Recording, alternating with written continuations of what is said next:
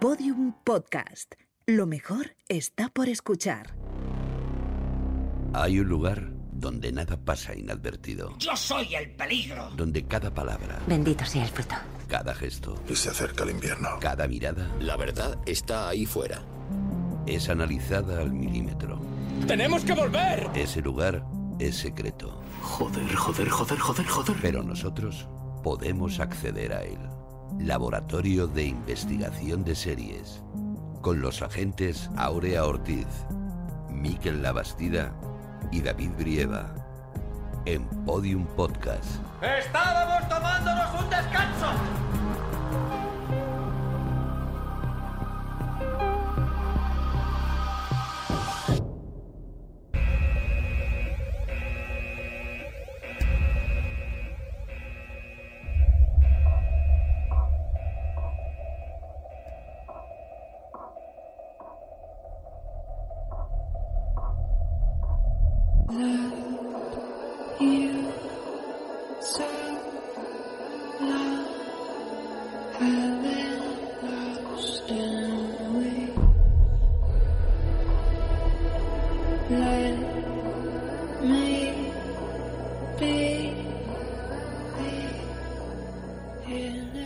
Bienvenidos al Laboratorio de Investigación de Series en el séptimo capítulo de nuestra sexta temporada. Hoy vamos a hablar de una de las series más interesantes de Netflix y de en general de 2019. Se trata de una miniserie basada en hechos reales que adapta un artículo ganador del premio Pulitzer, Creedme.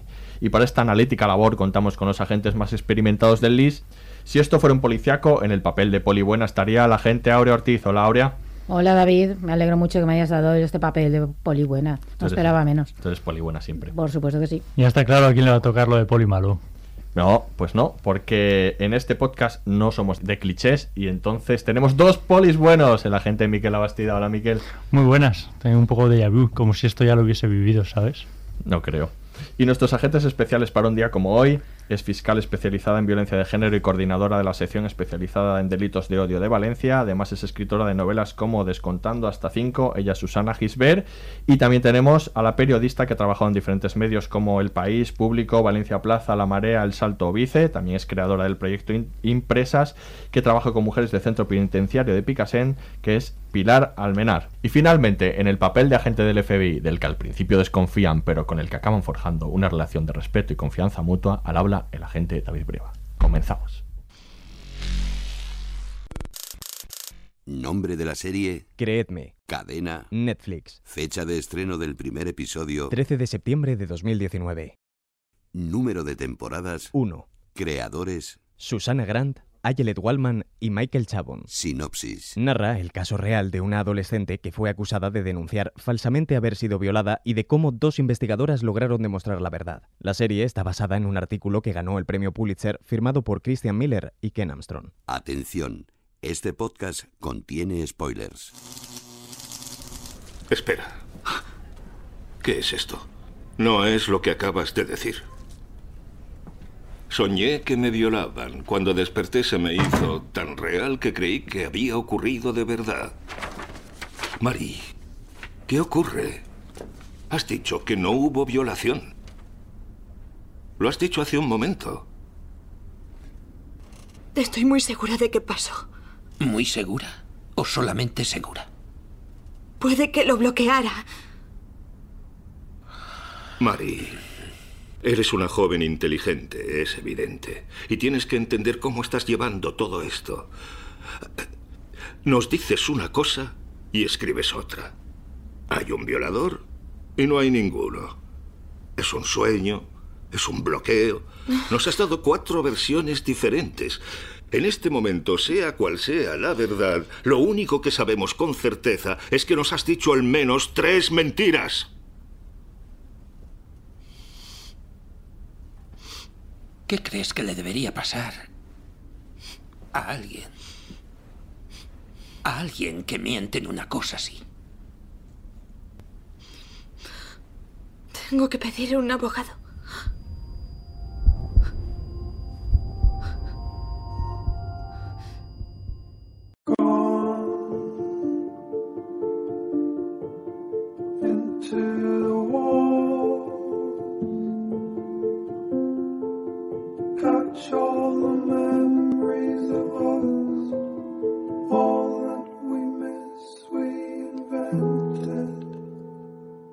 Bueno, pues vamos a hablar de Creedme, la serie de Netflix que nos ha sorprendido eh, este año. Nos ha sorprendido porque, bueno, es una serie que a lo mejor podíamos esperar de HBO, pero yo por lo menos no esperaba de, Netflix, ¿no? Es una serie que muy impactante, ¿no? Y de la que vamos a hablar hoy largo entendido, pero primero, como somos contexto, como lo que nos gusta siempre es hacer un poco de contexto sobre las series, vamos a, vamos a hablar un poco sobre cómo las series han tratado el tema de, los, de, los, de las agresiones sexuales y las violaciones hasta ahora, porque esta serie es verdad que nos ha sorprendido por, la, por el realismo que tiene, ¿no? Por, por cómo nos cuenta todo, además, todo el proceso y todo el procedimiento, pero bueno, este es un tema que ha sido habitual en muchas series y que además ha generado bastantes polémicas históricamente, ¿no? Ha aparecido en muchas series de procedimentales, policíacos, ha sido también una serie, eh, ha aparecido también en series, sobre todo recientemente, eh, como ya en primera plana, ¿no? Como, como apareciendo, eh, digamos, como la, el tema, la temática principal de la serie, ¿no? Que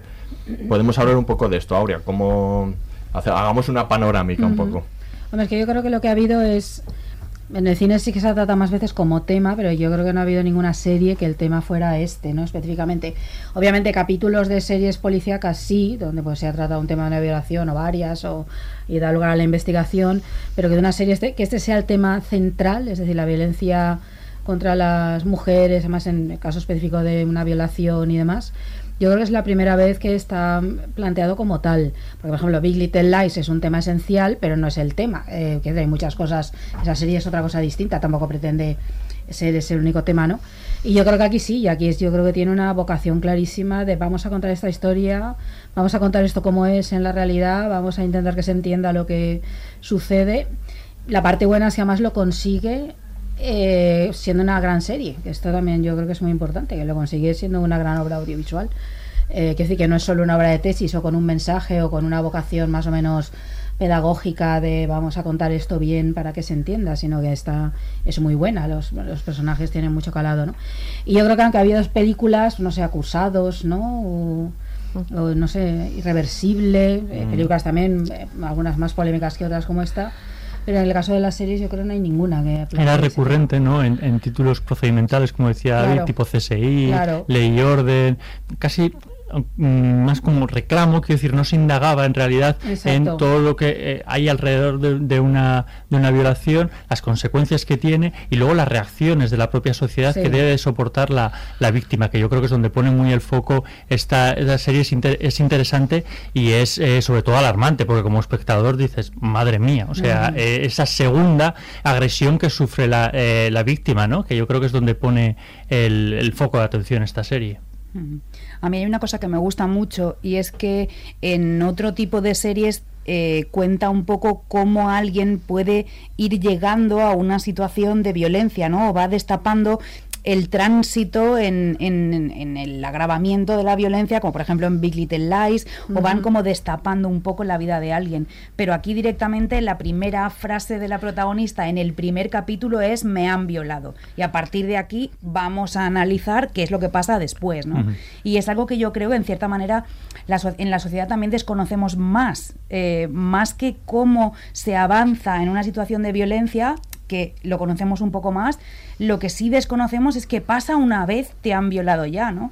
Eh, en este mm, podcast yo vengo a, escuchar a Susana, que es la que la, que sabe mucho sobre esto. Bueno, pero, pero, pero yo tengo esa sensación, ¿no? Que... Yo lo que sí que lo que sí que os diré es que desde el punto de vista de espectadora, lo que ha diferenciado de muchas otras series o películas que, que he visto en que se ha tratado principal o subsidiariamente el tema eh, es que no he dicho, jolín, ya estamos con lo de siempre, ¿no? Mm.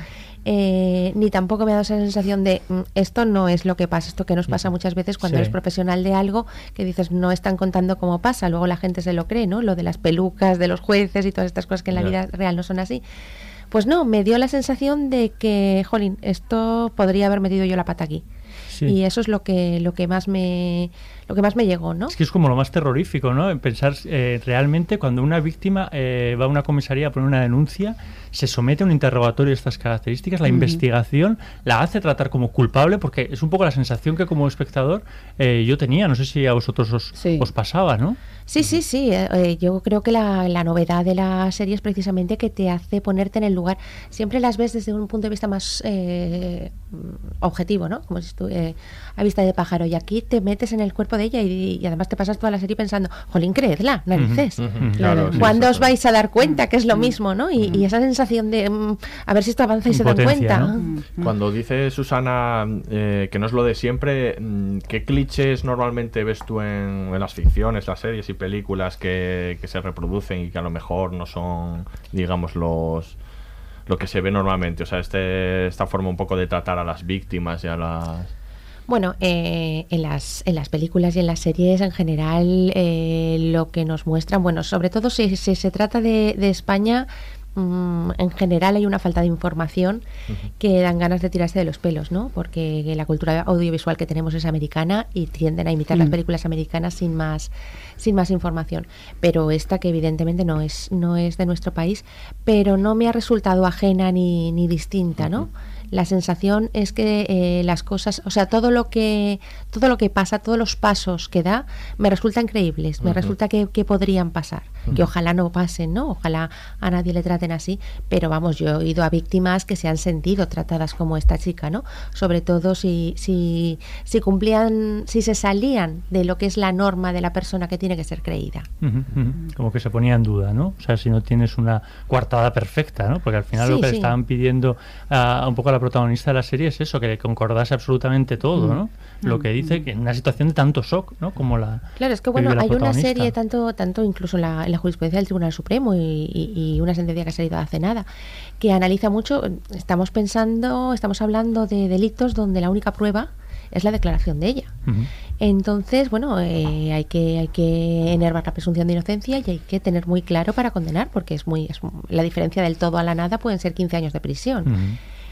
Pero, pero claro, a la víctima se le exigen, se ponen sobre sus espaldas una cantidad de requisitos que coincida la verosimilitud, la incoherencia en la incriminación que eh, a ver quién es el guapo mm. que después de haber pasado eso es capaz de repetir lo mismo porque bueno ella misma habla de bloqueo no pero sí que es verdad que muchas veces eh, no quieres recordar y de repente dices ostras tal pero si con cosas de la vida cotidiana nos pasa no que de repente dices anda si esto es lo que había visto totalmente sí, sí. a mí hay una cosa que me gusta mucho del primer capítulo y es que yo tengo también como espectadora la sensación de, de, duda de confusión. O sea al final eh, del primer capítulo eh, yo misma llego a dudar de si es cierto o no, o, de verdad esta chica. Yo nunca dudé. Yo, siempre están, yo creo que la serie te coloca siempre en el, en la certeza absoluta de que ella no miente, ¿no?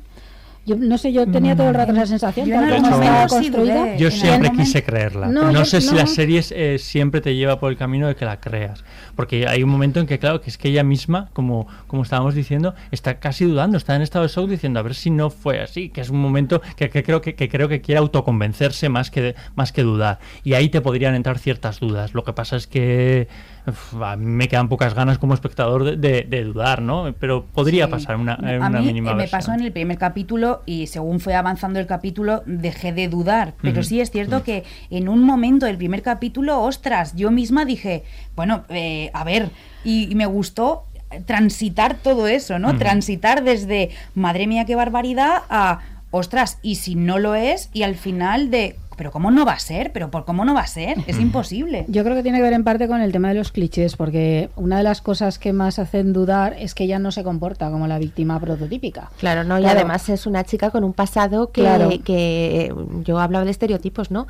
Es una chica con un pasado que tiene, que tiene ya una especie de etiqueta de, bueno, es muy probable que que no diga que no diga la verdad. Mm, la siguiente víctima, pues una chica universitaria con una mm, vida mucho más estándar, casi casi eh, invita a creerla.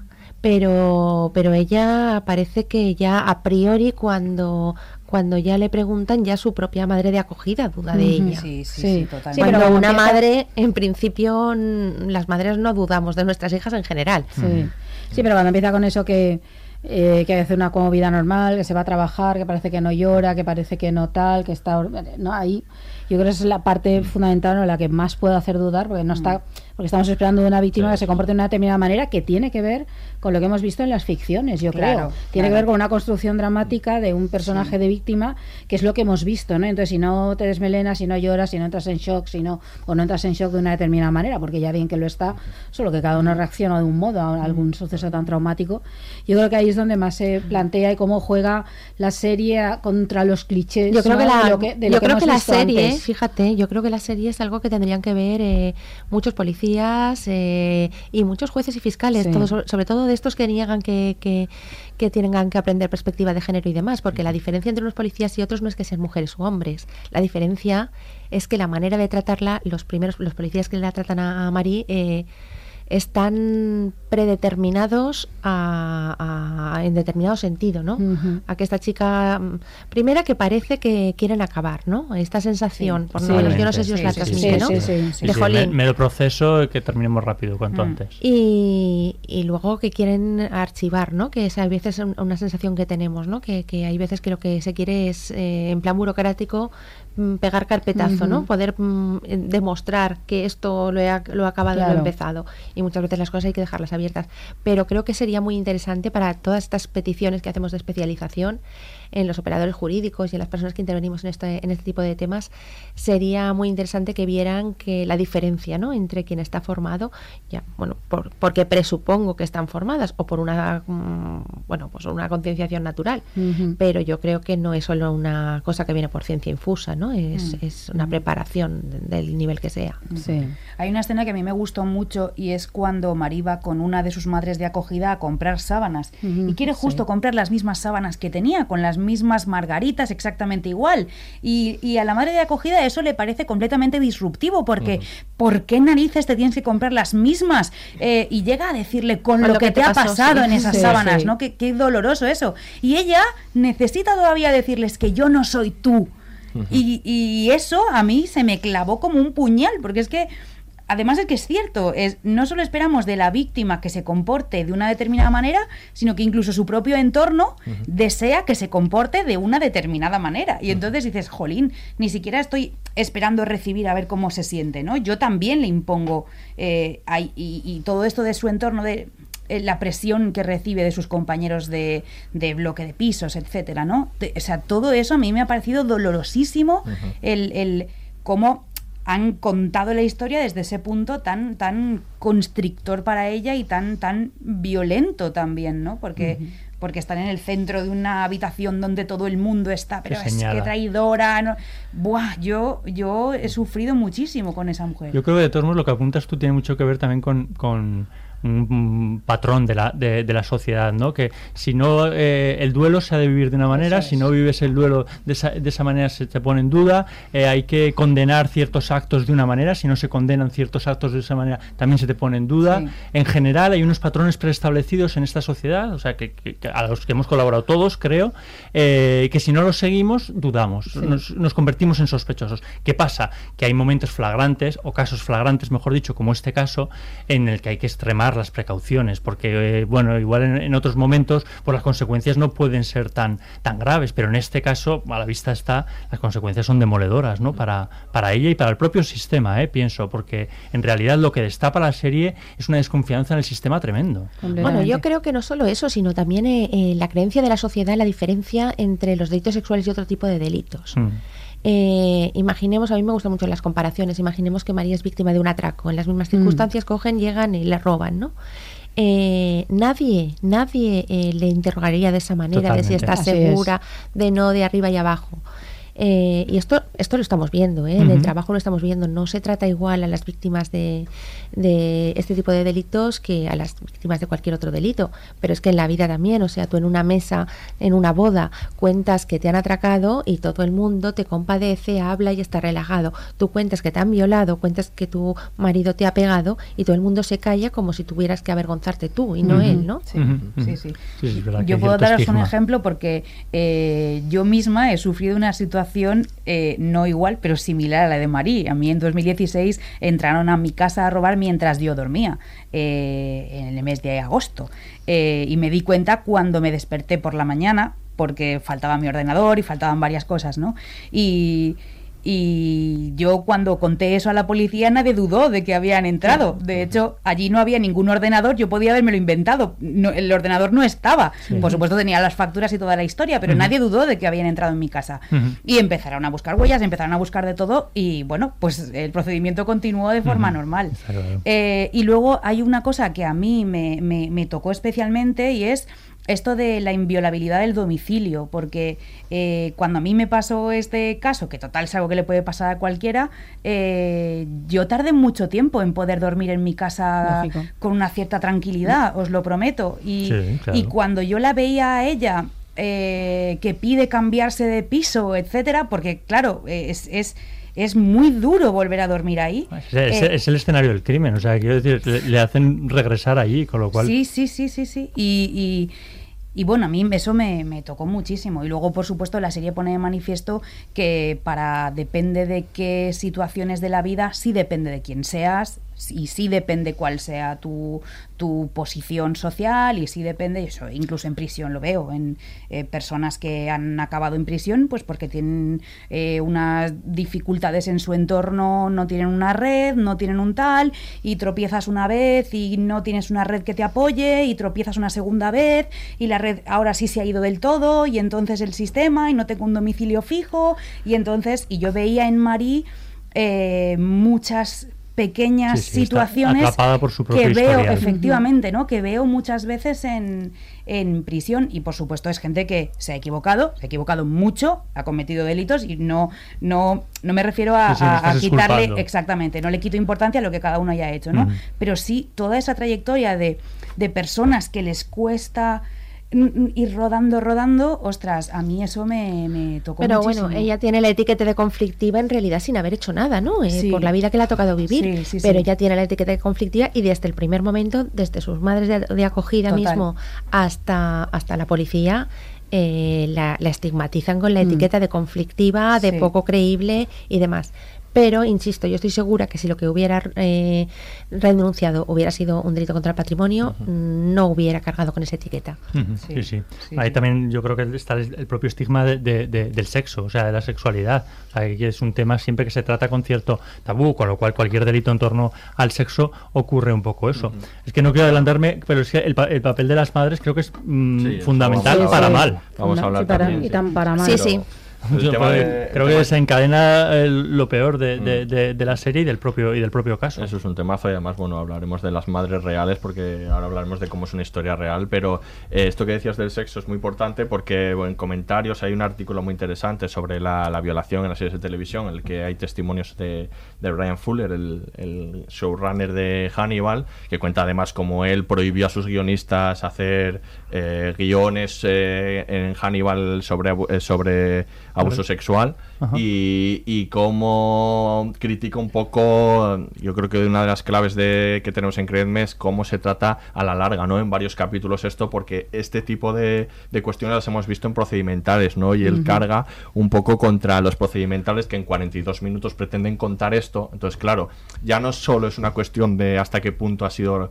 ha sido acertado, realista lo que has contado, sino que pretendes condensar, ¿no? Y al final se ven visiones muy sesgadas en procedimentales policíacos como Ley y Orden o no que estos y muy, otros muy tópicas no porque decir, cuando se busca el background de una de un personaje femenino un poco así detrás parece que tiene que tener ahí una historia de abusos sexuales de algún modo que tiene que salir o una violación o algo así y acaba siendo un cliché en el cual simplemente forma de parte de esto. Es una mujer y tiene tal mira pues vamos a ponerle que en su momento sufrió tal algo así, no eso se nota muchísimo. Sí, sí, es una, una, algo así como una justificación, ¿no? Vamos a, darle un caché al personaje que tenga sentido. Él hablaba mucho precisamente de, eso, de cómo llamaba casi guionistas vagos, ¿no? Los guionistas que utilizan para crear un personaje femenino, ¿no? Con un trauma pasado, bueno, pues una violación, ¿no? Y ya tenemos un personaje que parte de un punto complejo de algo que tiene que con lo que tiene que luchar, ¿no? Y que, que, es como un recurso fácil que se ha utilizado muchas veces en personajes. Podría tener un trauma asociado a otras cosas, no necesariamente a una violación algo así. Sí, pero eso es la solución fácil, eso es cierto. Sin duda que, lo es. hay cierta espectacularización, quiero decir, con el hecho en estas series procedimentales. Me refiero a que se resuelve muy rápido, es como algo impactante para que el, para que el espectador se enganche, pero después no va más allá ni ni, ni se ocupa de la, ni de la víctima de la víctima ni pone un, contexto es simplemente pues eso como tú has dicho un elemento de, de guion para resolver un caso y, vamos sí, o incluso rellenar el capítulo sí o incluso en series a largo plazo pero ese personaje creado desde esa base mm. no mm. hemos visto pocas series que hablen de esto en profundidad pero es verdad que hablamos aquí de una que es American Crime que en la segunda temporada de American Crime es un chico en este caso pero también es un trabajo yo creo que muy interesante de ahí se mezclan aparte eh, ciertos conflictos porque supone que es eh, un... O sea, es, es, una violación de un chico por parte de otros chicos, claramente. Eh, y entonces está también su, propia identidad sexual, ¿no? Quiero decir, las dudas que él tiene, el, pudor que le da revelar su, su, propia identidad, incluso, quiero decir, él seguramente aún no lo, no lo, ha asumido, con lo cual se mezclan todos los, los elementos, pero vuelve a caer el hecho condenador, la duda, se, eh, como... La duda está ahí muy presente. la duda, todo, el mundo, y aparte... Uno de los temas de la... La culpa, la, culpa de, como él eh, normalmente quedaba con, con, con, gente, pues a lo mejor se lo, estaba, se lo estaba ganando, es un poquito lo que venía a decir el, el entorno, que esto es algo que encima, eh, desgraciadamente, en la sociedad lo, hemos escuchado muchas veces. Y ahí está tratado, la verdad es que está muy bien en esa segunda temporada de American Crime. Hombre, lo que pasa, yo sí creo que se va cambiando un poco el modo de tratarlo. Estoy pensando en una serie como Jessica Jones, por ejemplo, que es una superheroína Marvel, ¿no? Que... me parece un caso muy interesante, ¿no? Que sí, que tiene un pasado de abusos y de, de violaciones, etcétera yo creo que ahí, por ejemplo, sí es esencial para entender al personaje. Creo que no es banal, creo que no está hecho para, para darle así como vamos a construir ahí dramáticamente de manera rápida al personaje, sino que que tiene plena. Porque todo el desarrollo de la primera temporada es la reacción al trauma. Claro, claro. Claro, es que toda, claro, toda esta temporada permite tratar eso, el cómo se enfrenta ella a esto y qué, es, y qué le va sucediendo, ¿no? Entonces yo creo, por ejemplo, eso me parece muy interesante, porque además lo lleva a un territorio, ¿no? De serie de género, pero trata de un modo que que está bien, ¿no? Y luego una serie que yo creo que está un poco en, parte en la onda de lo que comentábamos, pero que ha ido cambiando es Ley y Orden, Unidad de Víctimas Especiales, que es un procedimental de estos típicos que te va, va, por la temporada 20. La Unidad de Víctimas Especiales es una unidad de, delitos sexuales. Entonces se centra en, la, en el trabajo de esta unidad y hay de todo. Hay casos muy espectaculares, a veces muy morbosos, pero otros que no. Y ha tendido, acaban 20 años ha pasado de todo, ha tendido mucho a, ser muy cuidadoso en el modo en que está tratando estos temas en las últimas temporadas. Yo creo que la influencia del Me Too, el hecho de que han dejado como protagonista y jefa absoluta a, ella, a la, a la, mujer policía que está en el origen, pero que ha ido evolucionando, está planteando una mirada, yo creo que mucho más cuidadosa ahora al respecto, menos espectacular, en el sentido de no hacer espectáculo de esto, y muy centrada también en los fallos del sistema en, en, cómo, en cómo es difícil que las víctimas sean creídas, en cómo eh, lo de demostrar determinadas cosas es muy complicado, como la carga de la prueba recae sobre la víctima, todo ese tipo de cosas y cómo el propio sistema, aunque se intenta, eh, pues acaba también revictimizando, ¿no? Y, yo creo que hay todo, el, bueno, todo lo, no sé, el auge del feminismo en los últimos años. Eh, por ejemplo, en esa serie yo creo que la influencia es enorme. No porque antes fuera muy mal, que, siempre esa serie ha sido muy interesante, en general toda la, toda la ley y orden, casi todas lo son, eh, pero por eso, porque yo creo que se nota mucho ¿no? en el modo de tratar todos estos temas. Pero también es interesante de Fall porque, eh, porque el personaje de aquí el personaje del agresor eh, está retratado como pues como vemos por ejemplo en, en Creedme, que es verdad que es un caso real, ¿no? Pero un ex militar, no alguien con una bueno, ¿no? Que, que, ha vivido una guerra, en este caso en The Fall es un hombre de familia, un tipo totalmente normal que vive su vida y que luego, luego hace todo este tipo de, de barbaridades, ¿no? Y luego también Happy Valley me parece muy interesante, es una serie muy recomendable, que ya no es desde el punto de vista de víctima, sino de la madre y, que, mm. también, y cómo sobrevive al trauma y al encontrarse con el, con el violador eh, años después. Bueno, y eso les de poner el punto de vista femenino en primer lugar, esa es la otra, claro, que siempre las violaciones en muchísimas ficciones, su función es servir de, de, de, motor para el, para el personaje masculino.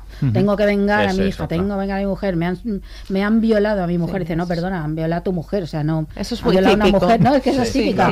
Las películas de Liam Neeson y todas estas, ¿no? Todos estos héroes de acción que justifican todo en función de lo que les pasa a las mujeres. Esto se ve también en series de estas facilonas muchas veces, ¿no? Que yo creo que va desapareciendo un poco porque el clamor ya es grande y, se requiere más esto, pero esto es que es típica. Entonces lo que importa no es tanto lo que le ha afectado a ella, sino cómo le afecta al personaje masculino para que eh, para convertir, ¿no? Para, para construir ese personaje. Eso, claro, aquí se está, eso no, no está, ¿no? Es un punto de vista femenino total.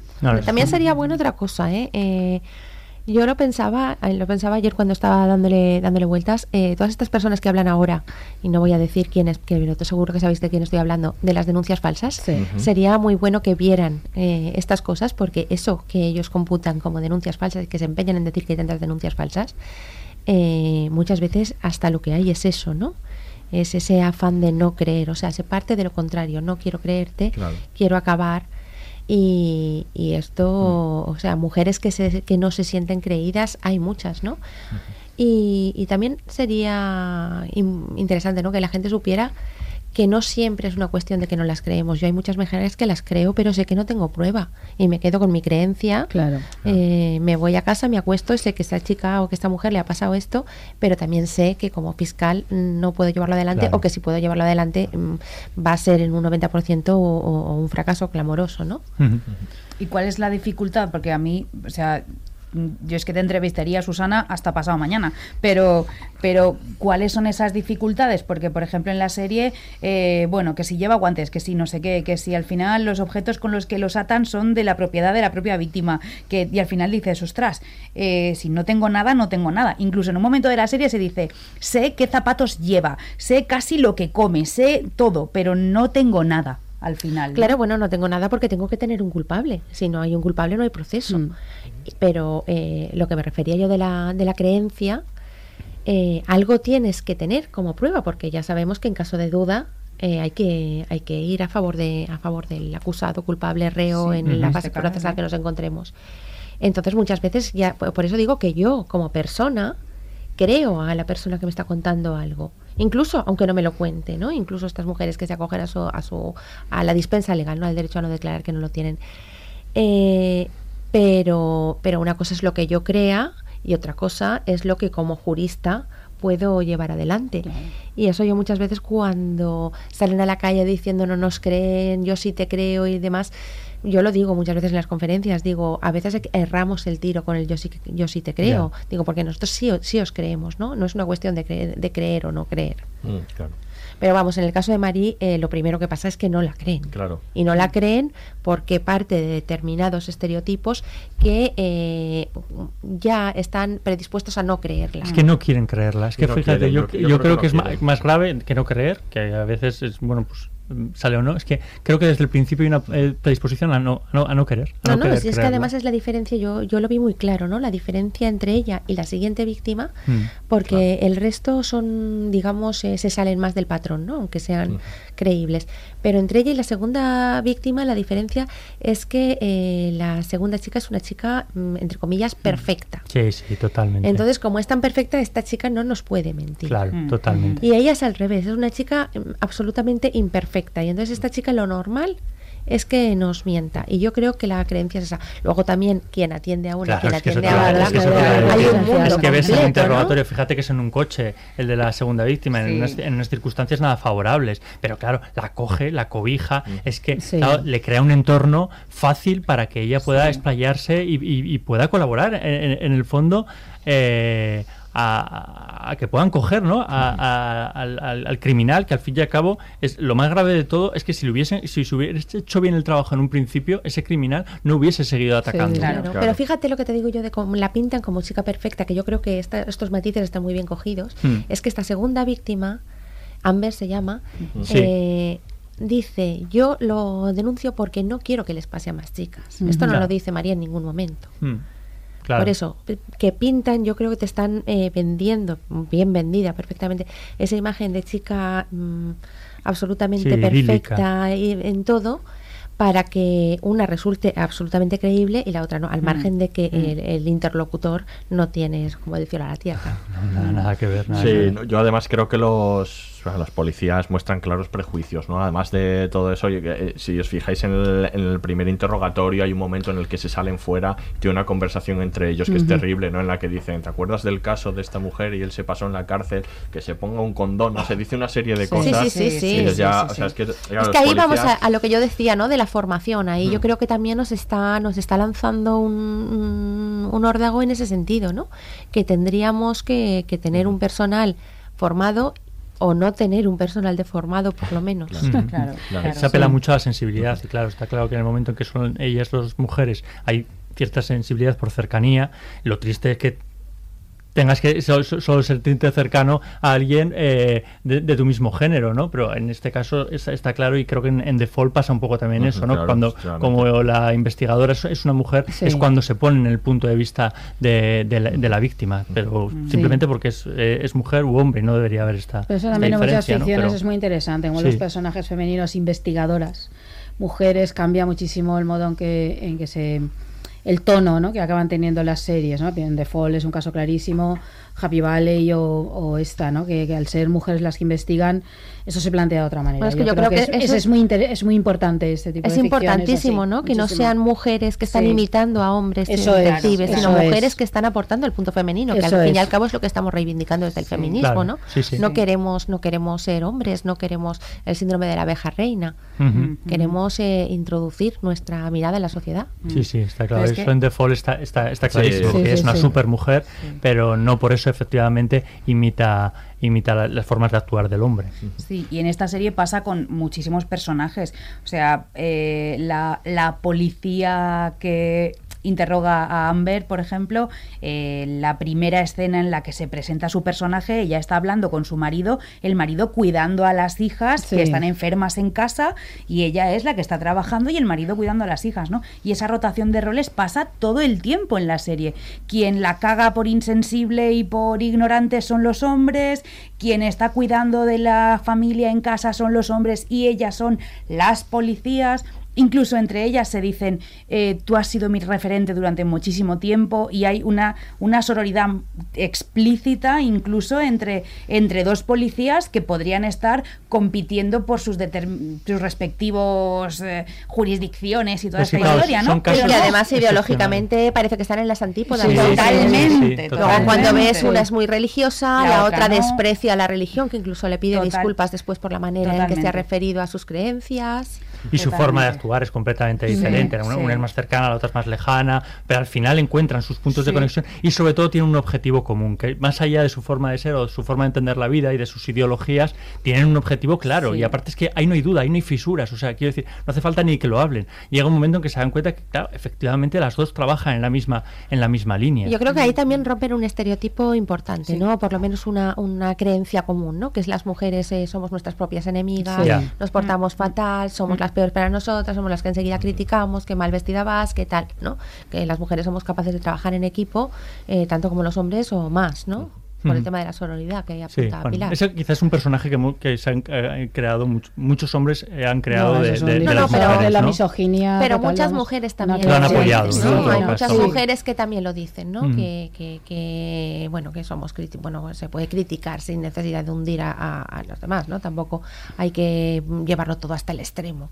Sí, pero bueno, sí que es verdad que la sociedad en cierta manera nos ha educado a competir también entre nosotras y eso es algo en lo que estamos trabajando también en muchísimos ámbitos para, para no hacerlo. Y por supuesto que las mujeres podemos trabajar juntas y hacemos cosas maravillosas y, y esta serie lo demuestra y muchísimas otras Sí, a mí me gusta que lo demuestres así sin proponérselo. Claro, es. que surge de una manera natural, o sea, porque e, efectivamente serían dos personajes antagónicos, y pero no se tienen que sentar en una mesa para decir queremos esto, estamos buscando lo otro, o no sé cuánto. Surge que debería ser el pensamiento de cualquiera del departamento. Sin embargo, son una excepción. Ellas se encuentran porque son la excepción y mm. porque son muy persistentes, consiguen empezar a atar cabos y establecer ese, ese modelo, ¿no? ese patrón de, mm. comportamiento y a darse cuenta de que no se estaba trabajando bien. Porque mm. e, bueno, también, también está, está muy, no, quizá no, no es intencionado o sí, ¿no? El personaje del becario, el becario masculino. claro, el hecho de que dos mujeres sean las que están mandando a este becario, que siempre es una figura que se presupone que es eh, no solo femina, femenina, sino muy feminizada. Sí, sí, sí. La becaria siempre uno parece que se imagina este, sexualizada, sexualizada un poco tonta también. Entonces, eh, ese becario que, bueno, que resulta muy tierno, pero que aparte de muy tierno es al que mandan las mujeres, ¿no? Eh, mm. A mí también me gustó mucho eso como... Mm. pero él lo asume muy bien, eso está muy bien. sí, sí, por eso, no, no, que está todo, duda. Que está todo naturalizado, tampoco nadie se ríe ni le dice, fíjate que eres un calzonazos, ni nada de todo esto, sino que está todo asumido con mucha naturalidad, ¿no? Como una especie de, mm, de, utopía dentro de una cosa real. Y sí que cumple ese rol del becario de, de vez en cuando tiene una idea muy brillante, ¿no? Mientras tanto es, ay, que no, que esto no va así, ¿no? Pero de vez en cuando suelta una idea brillante y dices, ostras, mira el becario, que sería algo que, que pasa Todos muchas hemos veces, ¿no? becarios y hemos tenido alguna idea brillante. claro, y a veces te han creído y otras veces no, pero, pero alguna idea brillante hemos tenido. Sí, sí. Bueno, pues vamos a escuchar otro corte y seguimos hablando de Creedme. Y en fin, ayer por la mañana me llamó y me contó lo que había pasado. ¿La violación? Sí. Y me quedé horrorizada. Furiosa, molesta, preocupada, todo eso. Y me fui para allá enseguida y... Y no sé, todo aquello me pareció raro. ¿Raro? ¿Cómo? Es que no encajaba su forma de actuar y de revivirlo. Bueno, usted la vio. Estaba distanciada, diría yo. Estas cosas producen reacciones diferentes según las personas. Lo ¿no? sé, créame. ¿Mm?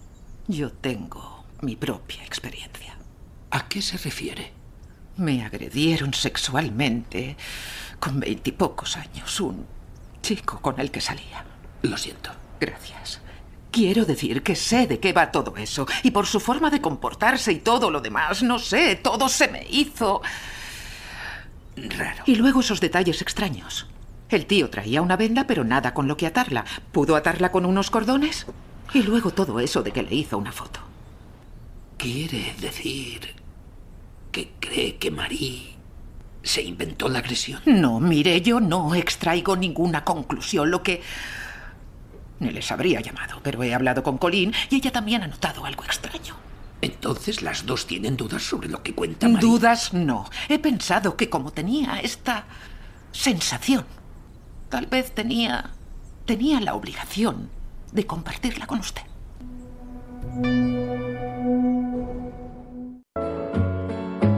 It brings you happiness, then I wish you both the best. It's your happiness that matters most of all.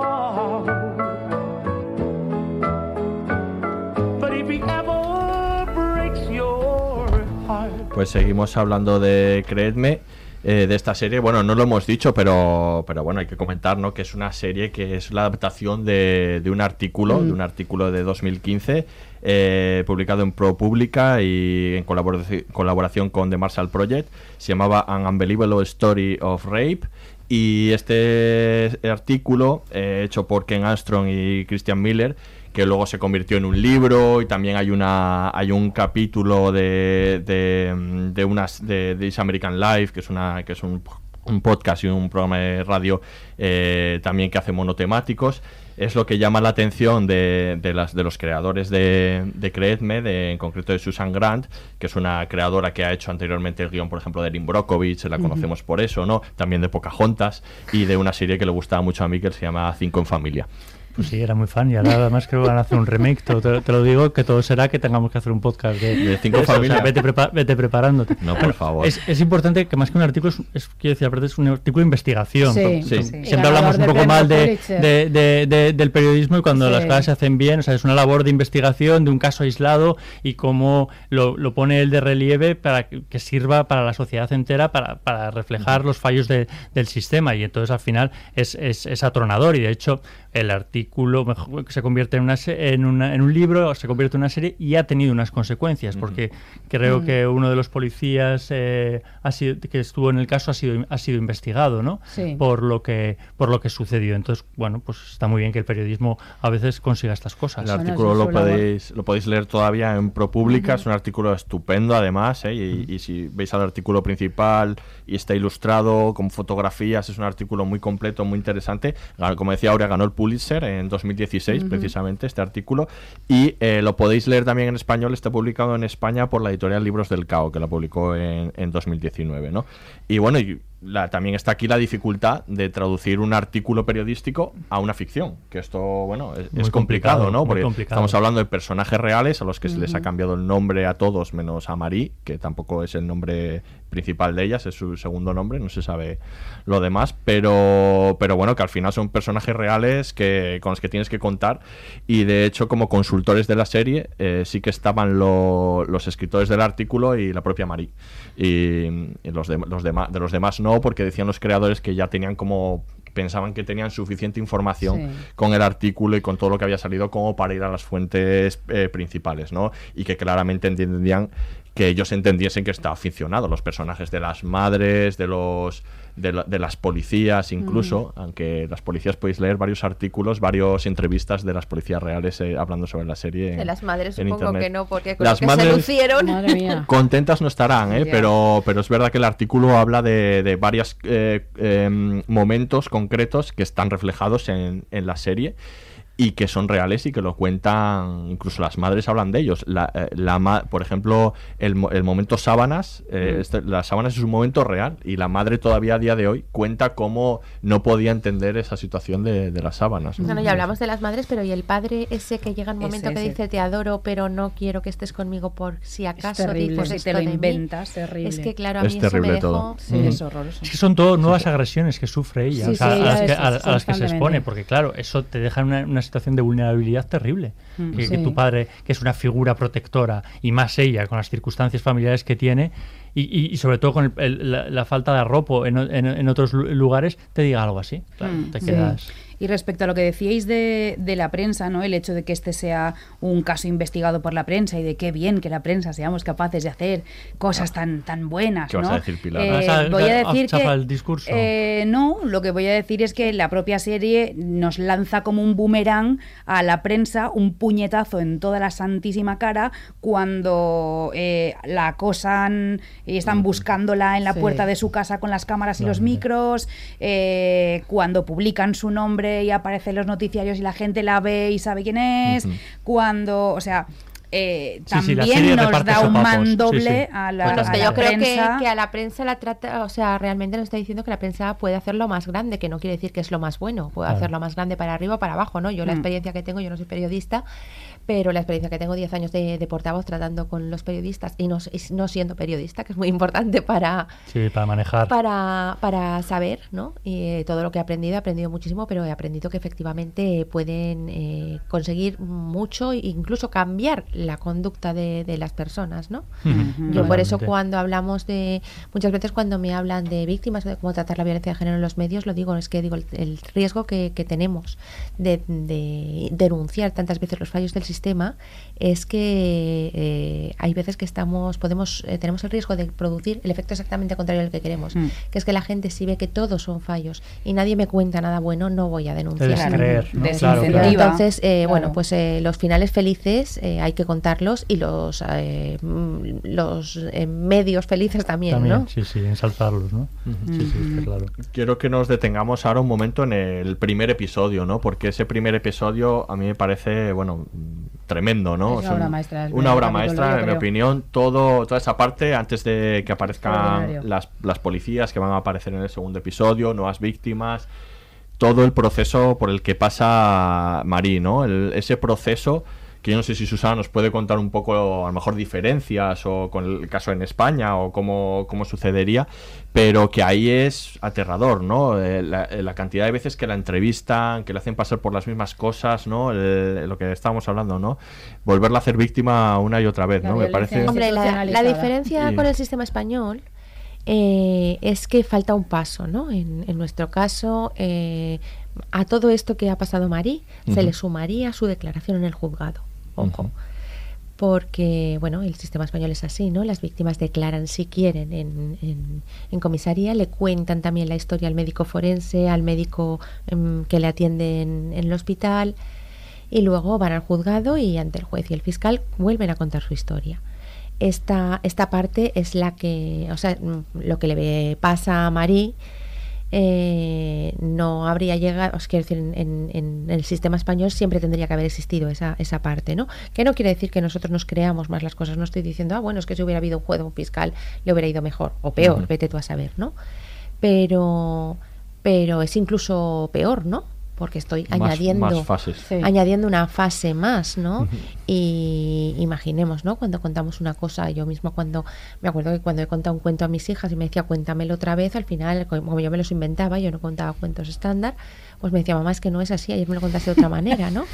Entonces, eh, muchas veces... Cambia. Claro, y era mío el cuento, no, Entonces, esto ya que no es un cuento, que es una cosa que te ha pasado, es que claro, es que un día recuerdas una cosa, otra y entonces si encima te aprietan, y esta sensación de estar siendo agredida, de estar siendo cuestionada, de estar siendo... Eh, que se está dudando sobre ti mm. y además con un asunto que te, que te implica emocionalmente tanto porque si tú eres víctima de un robo pues oye, tampoco no pasa nada que te acuerdes de repente, tú imagínate, ¿no? Eh, de repente digo, ostras, pero si tenía los pendientes de la comunión también, ¿no? Y, no me he acordado y llamo y digo, mira, que es que no he dicho que en una cajita estaban los pendientes de la comunión. Pero sin embargo, si digo, no, no, es que además de eso, pues se puso con no, no se puso. Bueno, pues igual se está mintiendo, es que es verdad, ¿no? Es que el tratamiento es totalmente diferente. y, esa sensación, yo, bueno, yo no estoy en las declaraciones policiales, no he estado nunca porque no forma parte de nuestra función, ¿no?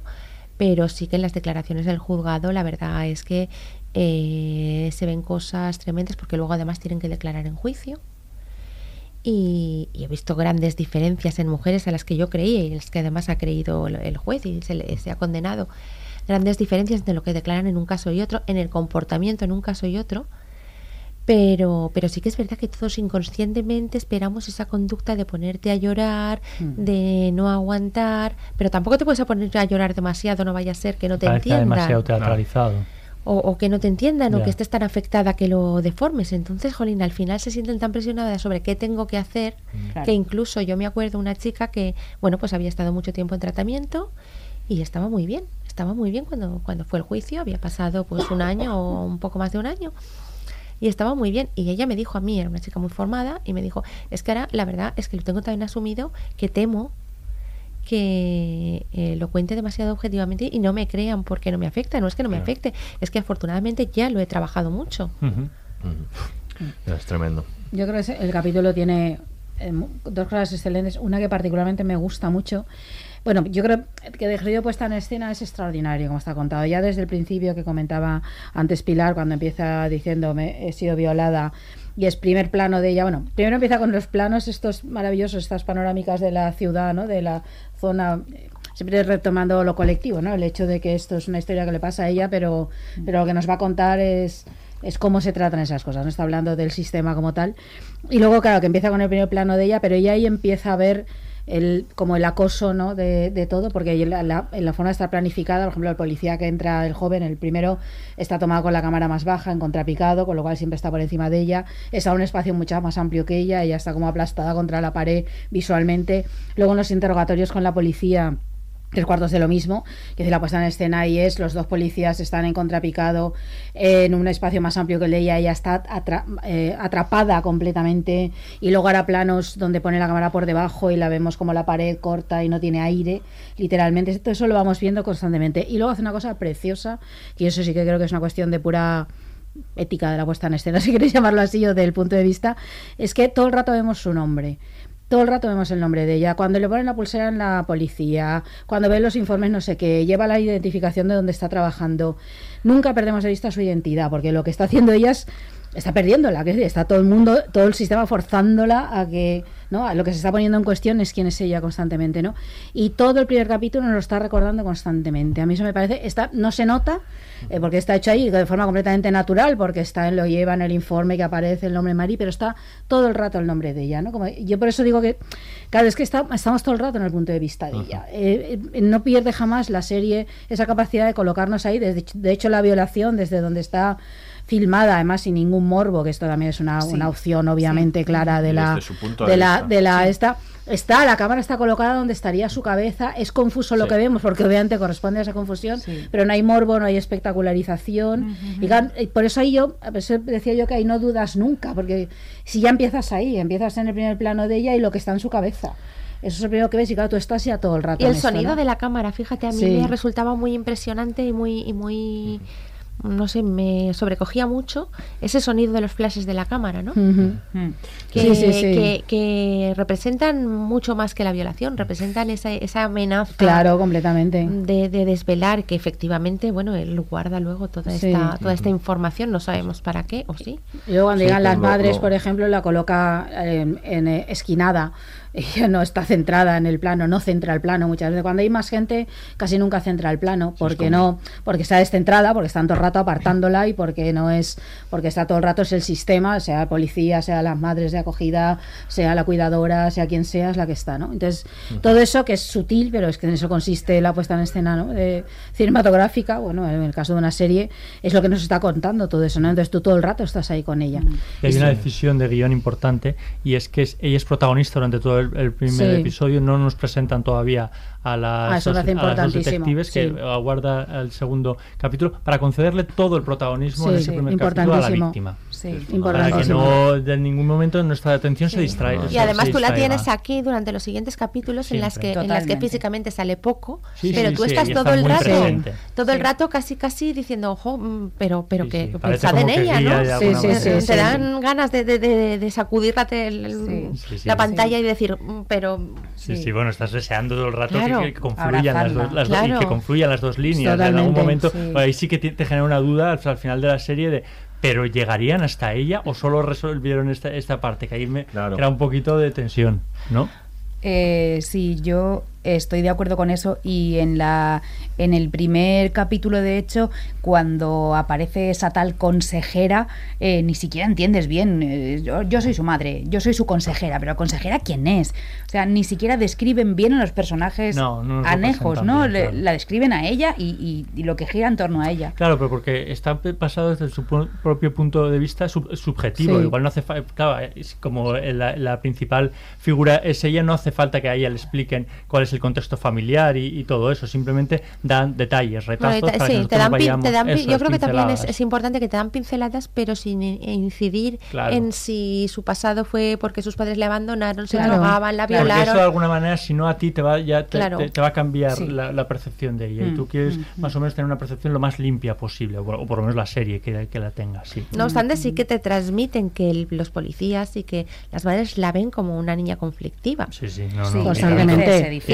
Y, es, y mm, en realidad, mm, fíjate tú, la, la, gran paradoja, ¿no? Que tendrías que sentir eh, pues lástima de ella, ¿no? Una, una niña que la vida ha sido muy poco generosa con ella, ¿no?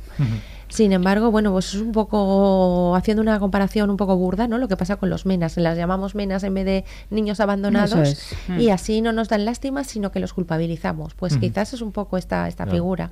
No, pero la colocan en una está colocada, pues está colocada ahí institucionalmente en eso, en una denominación, no en una persona completa. Y entonces, claro, no, están todo el rato viendo esa persona por eso, Por eso hacía yo esa mm. comparación, ¿no? Que sea un poco burda. Es, no, no, es, no, es eso. sí. Sí, sí, sí. Totalmente. Y luego respecto al hecho de, bueno, que está basado en hechos reales, que a veces cuando aparece esto en una película o en un telefilm de estos típicos, ¿no? De la tarde del domingo es como, jo, qué pesados con esto de basado en hechos momento sí está, ¿no? Hechos reales, cierro los ojos. Adiós. Eh, claro, aquí es, es, bueno, aquí es relevante, muy, muy relevante esto. Quiero decir, el, el, hecho de que lo sea, porque además luego comentaba uno de los periodistas que luego en Twitter hizo todo un hilo después de la serie estupendo, en el cual contaba que era absolutamente veraz la serie, en cómo habían llevado que no habían que habían puesto muy poco digamos de cosecha propia sí eso es lo que yo he dicho desde el principio que aún no siendo el sistema judicial español sino el americano eh, a mí, por el contrario que lo que me pasa en, en una grandísima cantidad de, de, series y de películas, incluso catalogadas como,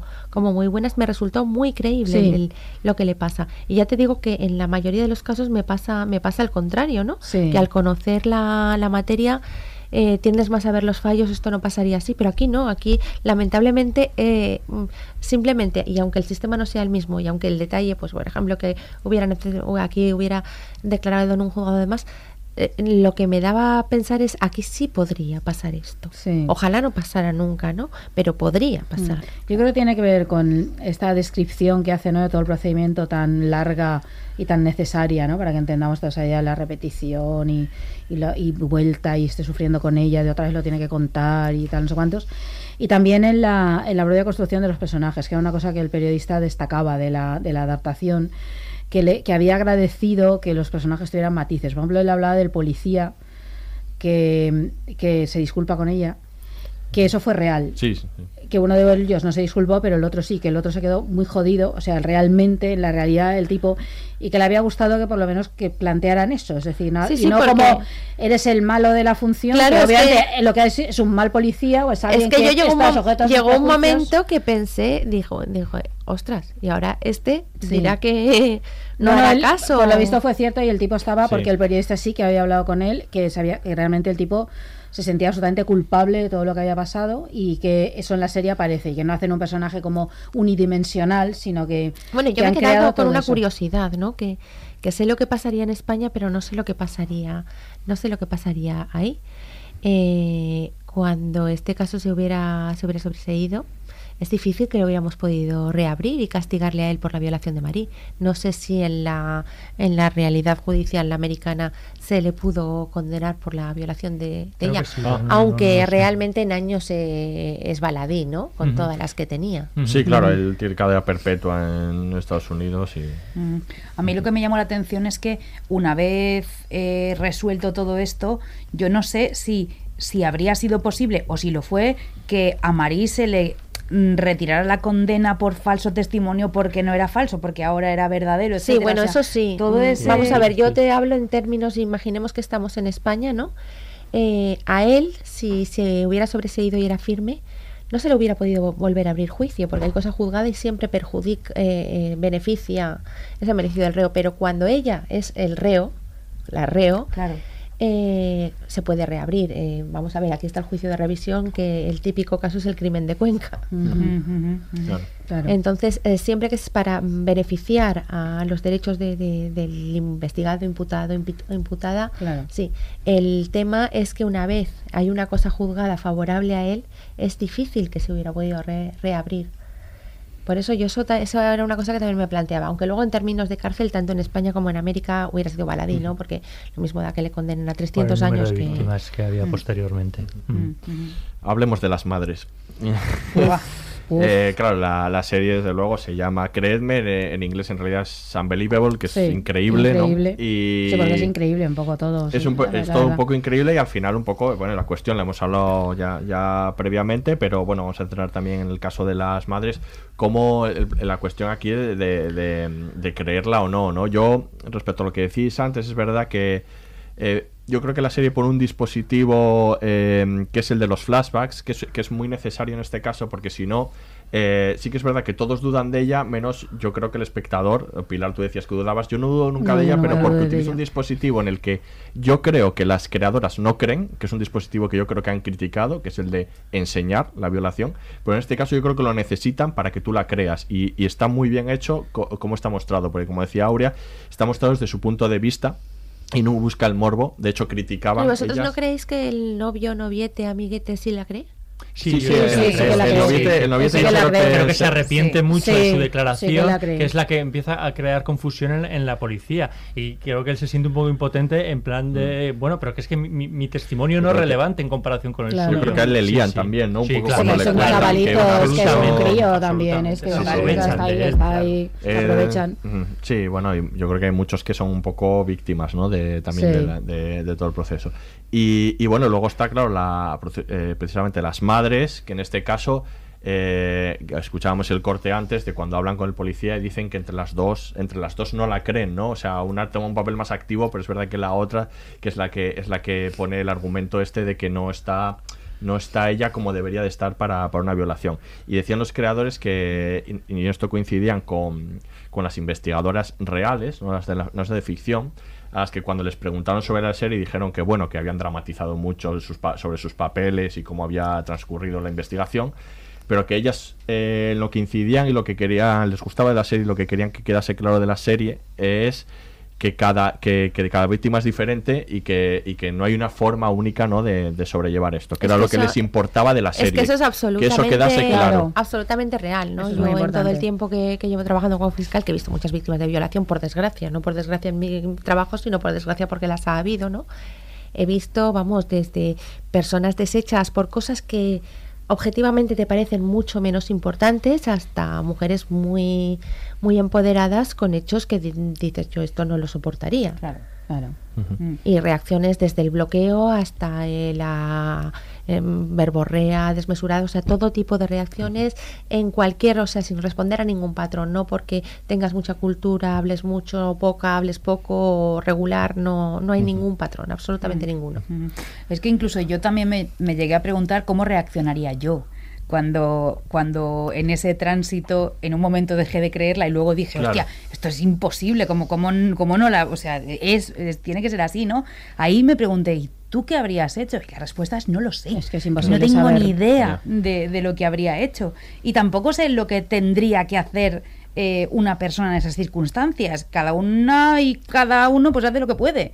o, o, le sale por donde le sale. Es decir, Hombre, eh, no, yo creo que hay una cosa que hay que decirla, ¿no? Que denunciar hay que denunciar siempre. Sin ninguna duda. Yo, vamos, lo digo y lo, y lo repito, que denunciar puede que no siempre sea la respuesta, pero no denunciar no lo es nunca. De hecho, decía la creadora, Susana Grant, que bueno, que su motivación para hacer la serie, ella decía unos datos que no sé si son exactos, pero los que ella comentaba, que decía que en Estados Unidos se informa de entre el 5 y el 20% de las agresiones sexuales y de estos el 5% de estos es procesado son los que son es procesado. Entonces, que bueno, que era un poco también su mensaje era un poco también por esto, ¿no? Por denunciar, mm. ¿no? Porque, Tampoco, también ignoro yo si en Estados Unidos el sistema es como, como el español, que aunque no nos lo creamos, todavía eh, los delitos sexuales son perseguibles únicamente con denuncia de la víctima. O sea, eh, si ahora mismo aquí delante de nosotros, de los que estamos aquí, violaran a una chica, eh, lo viéramos, lo grabáramos, se lo lleváramos a la policía, si ella no quisiera denunciar, no se podría perseguir.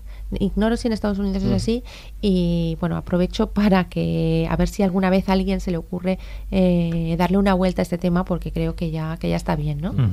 Es un poco tremendo, sí, sí que lo es. Y vosotras no echáis de menos. Yo reconozco que al final, después de que, de que atrapen al culpable, ya, sabes, lo que voy a decir. Tú estás conmigo antes. Totalmente, es una escena que me la he hecho mucha falta. Yo la echo de menos, sí. Eh, por supuesto, el ajuste de, ajuste de cuentas o bueno, el enfrentarse de Marí con el policía, decir, cuando le dice, no, bueno, no me has creído, no, la próxima... Ah, y nadie me ha pedido perdón, que es lo peor, Nadie me ha pedido perdón y para la próxima, estate, compórtate como tienes que comportar o haz lo que tengas o tu trabajo. Pero yo echo de menos esa, esa confrontación o esas palabras con su madre, con la madre. Una charla pasa, ¿No os pasa a vosotros también? Que, que, que, le, que le... Porque además en el artículo dice que la madre sí que le pidió perdón y que ella la perdonó inmediatamente, ¿no? Eso cuentan, bueno, por lo menos. las dos. Es más la madre de la, la, digamos la madre la, más peor, madre mala más peor, es que claro hasta ellas las dos las dos dudan pero hay una de ellas que en un momento dado cuando ve un caso en, en, la televisión y algún indicio dice ostras es que a lo mejor tenía razón y es cuando, es la que llama.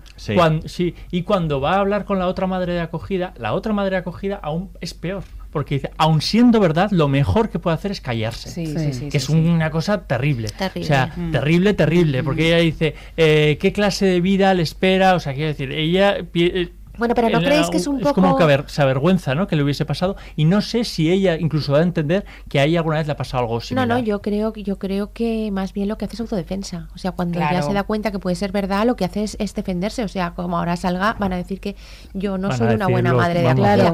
Y está claro que ella, como madre de acogida, tiene un interés más allá del meramente eh, solidario, ¿no? Hmm, hmm. Es que, es que eso bueno, ella se, eh, se, presenta diciendo, eh, yo quería un bebé y me trajeron a esta niña de de 16 años. Es que yo creo que eso es esencial, porque estas madres forman parte del sistema, que decir, de todo el sistema en, teoría de protección Además creo que de la infancia, claro, es que esa parte es importante, eso en España no pasa, por ejemplo, mm, o, no pasa en ese en ese sentido. Sí, claro, es que yo creo que, que la serie lo que hace es como poner en cuestión todo el sistema, es decir, la institucionalización de la violencia, ¿no? Hay una violencia institucional que, que trata así a las mujeres, todo ese tipo de cosas que plantea.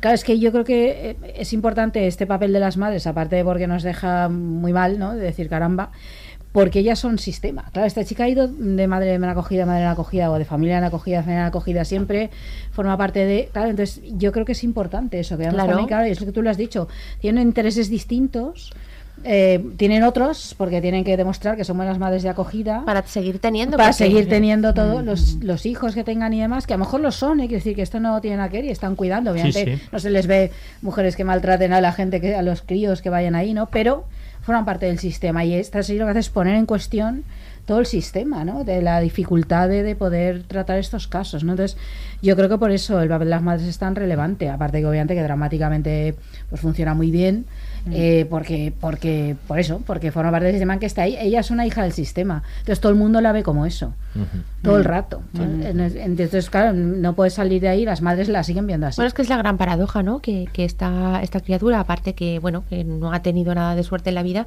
encima la estigmatizan por no haber tenido esa, esa suerte, ¿no? porque nadie dice que de pequeña ella no, está en un reformatorio eh, por haber robado ni por haber hecho nada. Rebelde, no, no, ni siquiera rebelde. Parece ser que el problema es, es un problema de abandono de sus padres. Luego, decir, mm. pero no sale ninguna escena, no nadie te da a entender que ella haya hecho nada mm. que merezca ningún castigo. Sin embargo, se duda de ella simplemente por el hecho de, de, ser una persona mm. pues marginal en algún sentido. Sí, sí.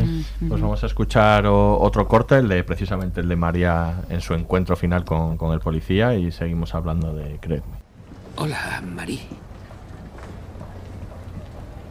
¿Quieres que vayamos a alguna parte para hablar o no quiero estar a solas con usted. Lo entiende, ¿verdad? Creo que sí. Sí. He recuperado mis 500 dólares. Y el ayuntamiento me dio más dinero, como debe de saber. Sí, lo sé.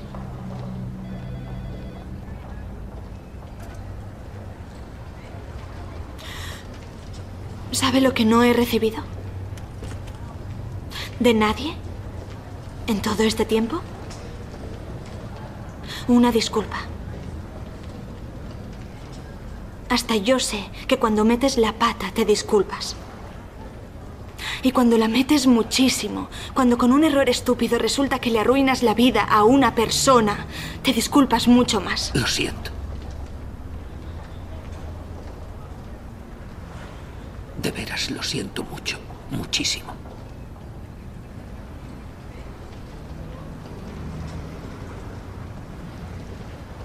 La próxima vez, obre mejor.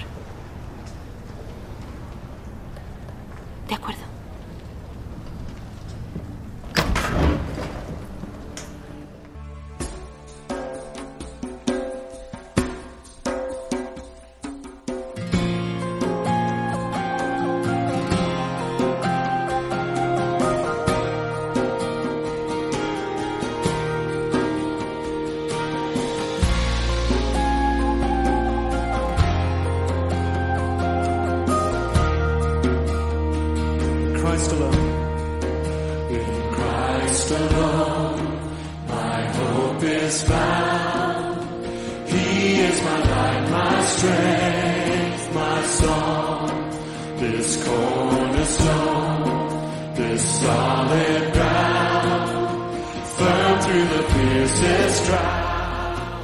Seguimos hablando de Creedme y bueno, también hablemos un poco de esa pareja de, policías, ¿no?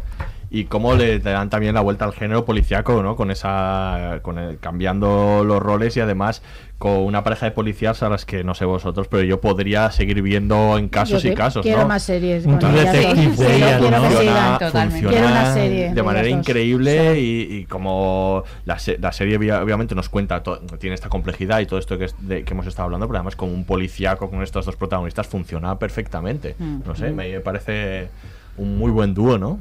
Sí, sí, sí, sí, sí, Y luego cuando el momento en el que uno de los dos polis malos dice, pero este dossier, esto está, esto está trabajado increíble, ¿no? Esto es como, esto es alucinante, rollo, yo no he pegado ni chapa y mira esta locura.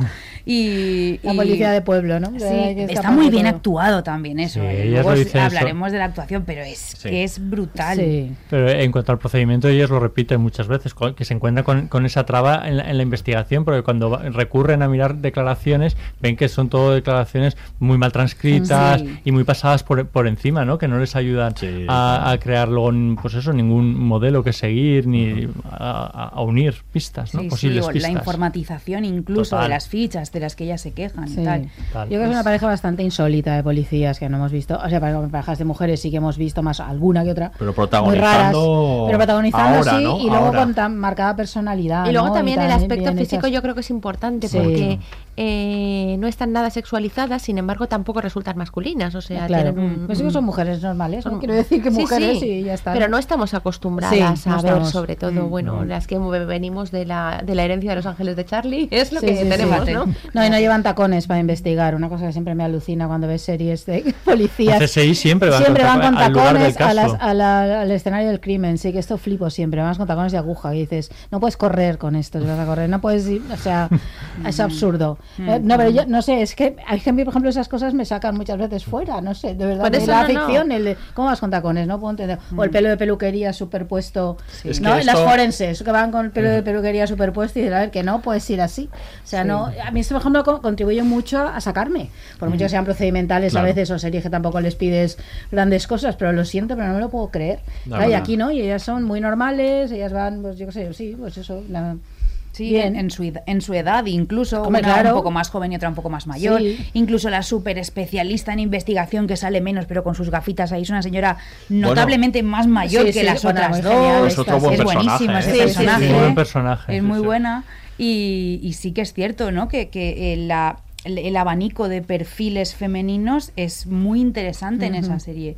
Sí, muy bueno, yo creo que empieza a formar parte ya de una cierta, ya tenemos un buen grupito de policías e investigadoras en series. No, sobre todo últimamente, ¿verdad? Hemos hablado de Happy Valley, por ejemplo, de Fall, no sé, pero series que están ahí. Killing hemos hablado recientemente. En Colateral, que también está miniserie británica. Yo que aquí está el, el, hecho de pareja. Que siempre, es la claro, un de pareja policíaca siempre ha sido u hombre o mujer para que hubiese una tensión sexual ahí no resuelta, o dos hombres.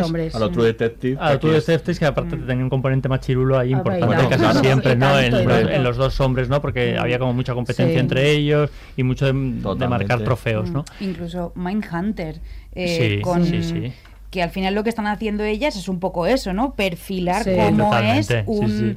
Yo lo recordaba muchas veces, digo, necesitan el trabajo de Mindhunter. Exacto, sí, sí, efectivamente. Claro, totalmente. Sí, sí, sí. No, pues eso que sí, que funciona muy bien. Que queremos una serie Productores que nos estáis oyendo, queremos una serie de estas dos policías que incluso Sus, eh, sus personajes, más allá de, ser investigadores y de policías, su relación con sus, con sus familias es mucho más normalizada, sin los dramas que suelen venir bueno, con algunas cuitas, por supuesto. Yo creo, porque, porque nunca pierden de vista el objetivo, que es Marie y, la temática que están abordando. Y, ninguna está saliendo de un divorcio, traumático, porque siempre están saliendo de un divorcio traumático. necesita cambiar de vida radicalmente y el caso le, o sea, le obliga a concentrarse en el caso y así puede olvidarse de eso luego la variante de la policía resabiada que se dedica a follarse todo lo que se mueve por ahí, entonces la ves en polvos rápidos. Pero también porque ha salido de una pareja traumática. No, no, efectivamente, también porque no sabe ella, odia el compromiso y no sé qué. Este es otro de los clichés, ¿no? hay nada esto. Eh, mujeres con vidas ya hacen su trabajo, se obsesionan más o menos con ello, luego se van a su casa y, y hacen la cena. Y, claro, y luego vuelven. O, la cena también, en, otro momento. claro, pero también como no obsesionarse, ¿no? Hay un momento en uno de los diálogos en los que eh, una de ellas dice, yo todavía recuerdo el primer caso de violación que cubrí y hace ya 20 años de eso. Claro. O sea, es, es como algo que, que apela a, a, tu propia... Pero es que yo también lo recuerdo y hace 27. Pues, pues fíjate, es que, claro, es, inevitable en un trabajo como el tuyo y un trabajo en policías, yo creo que es...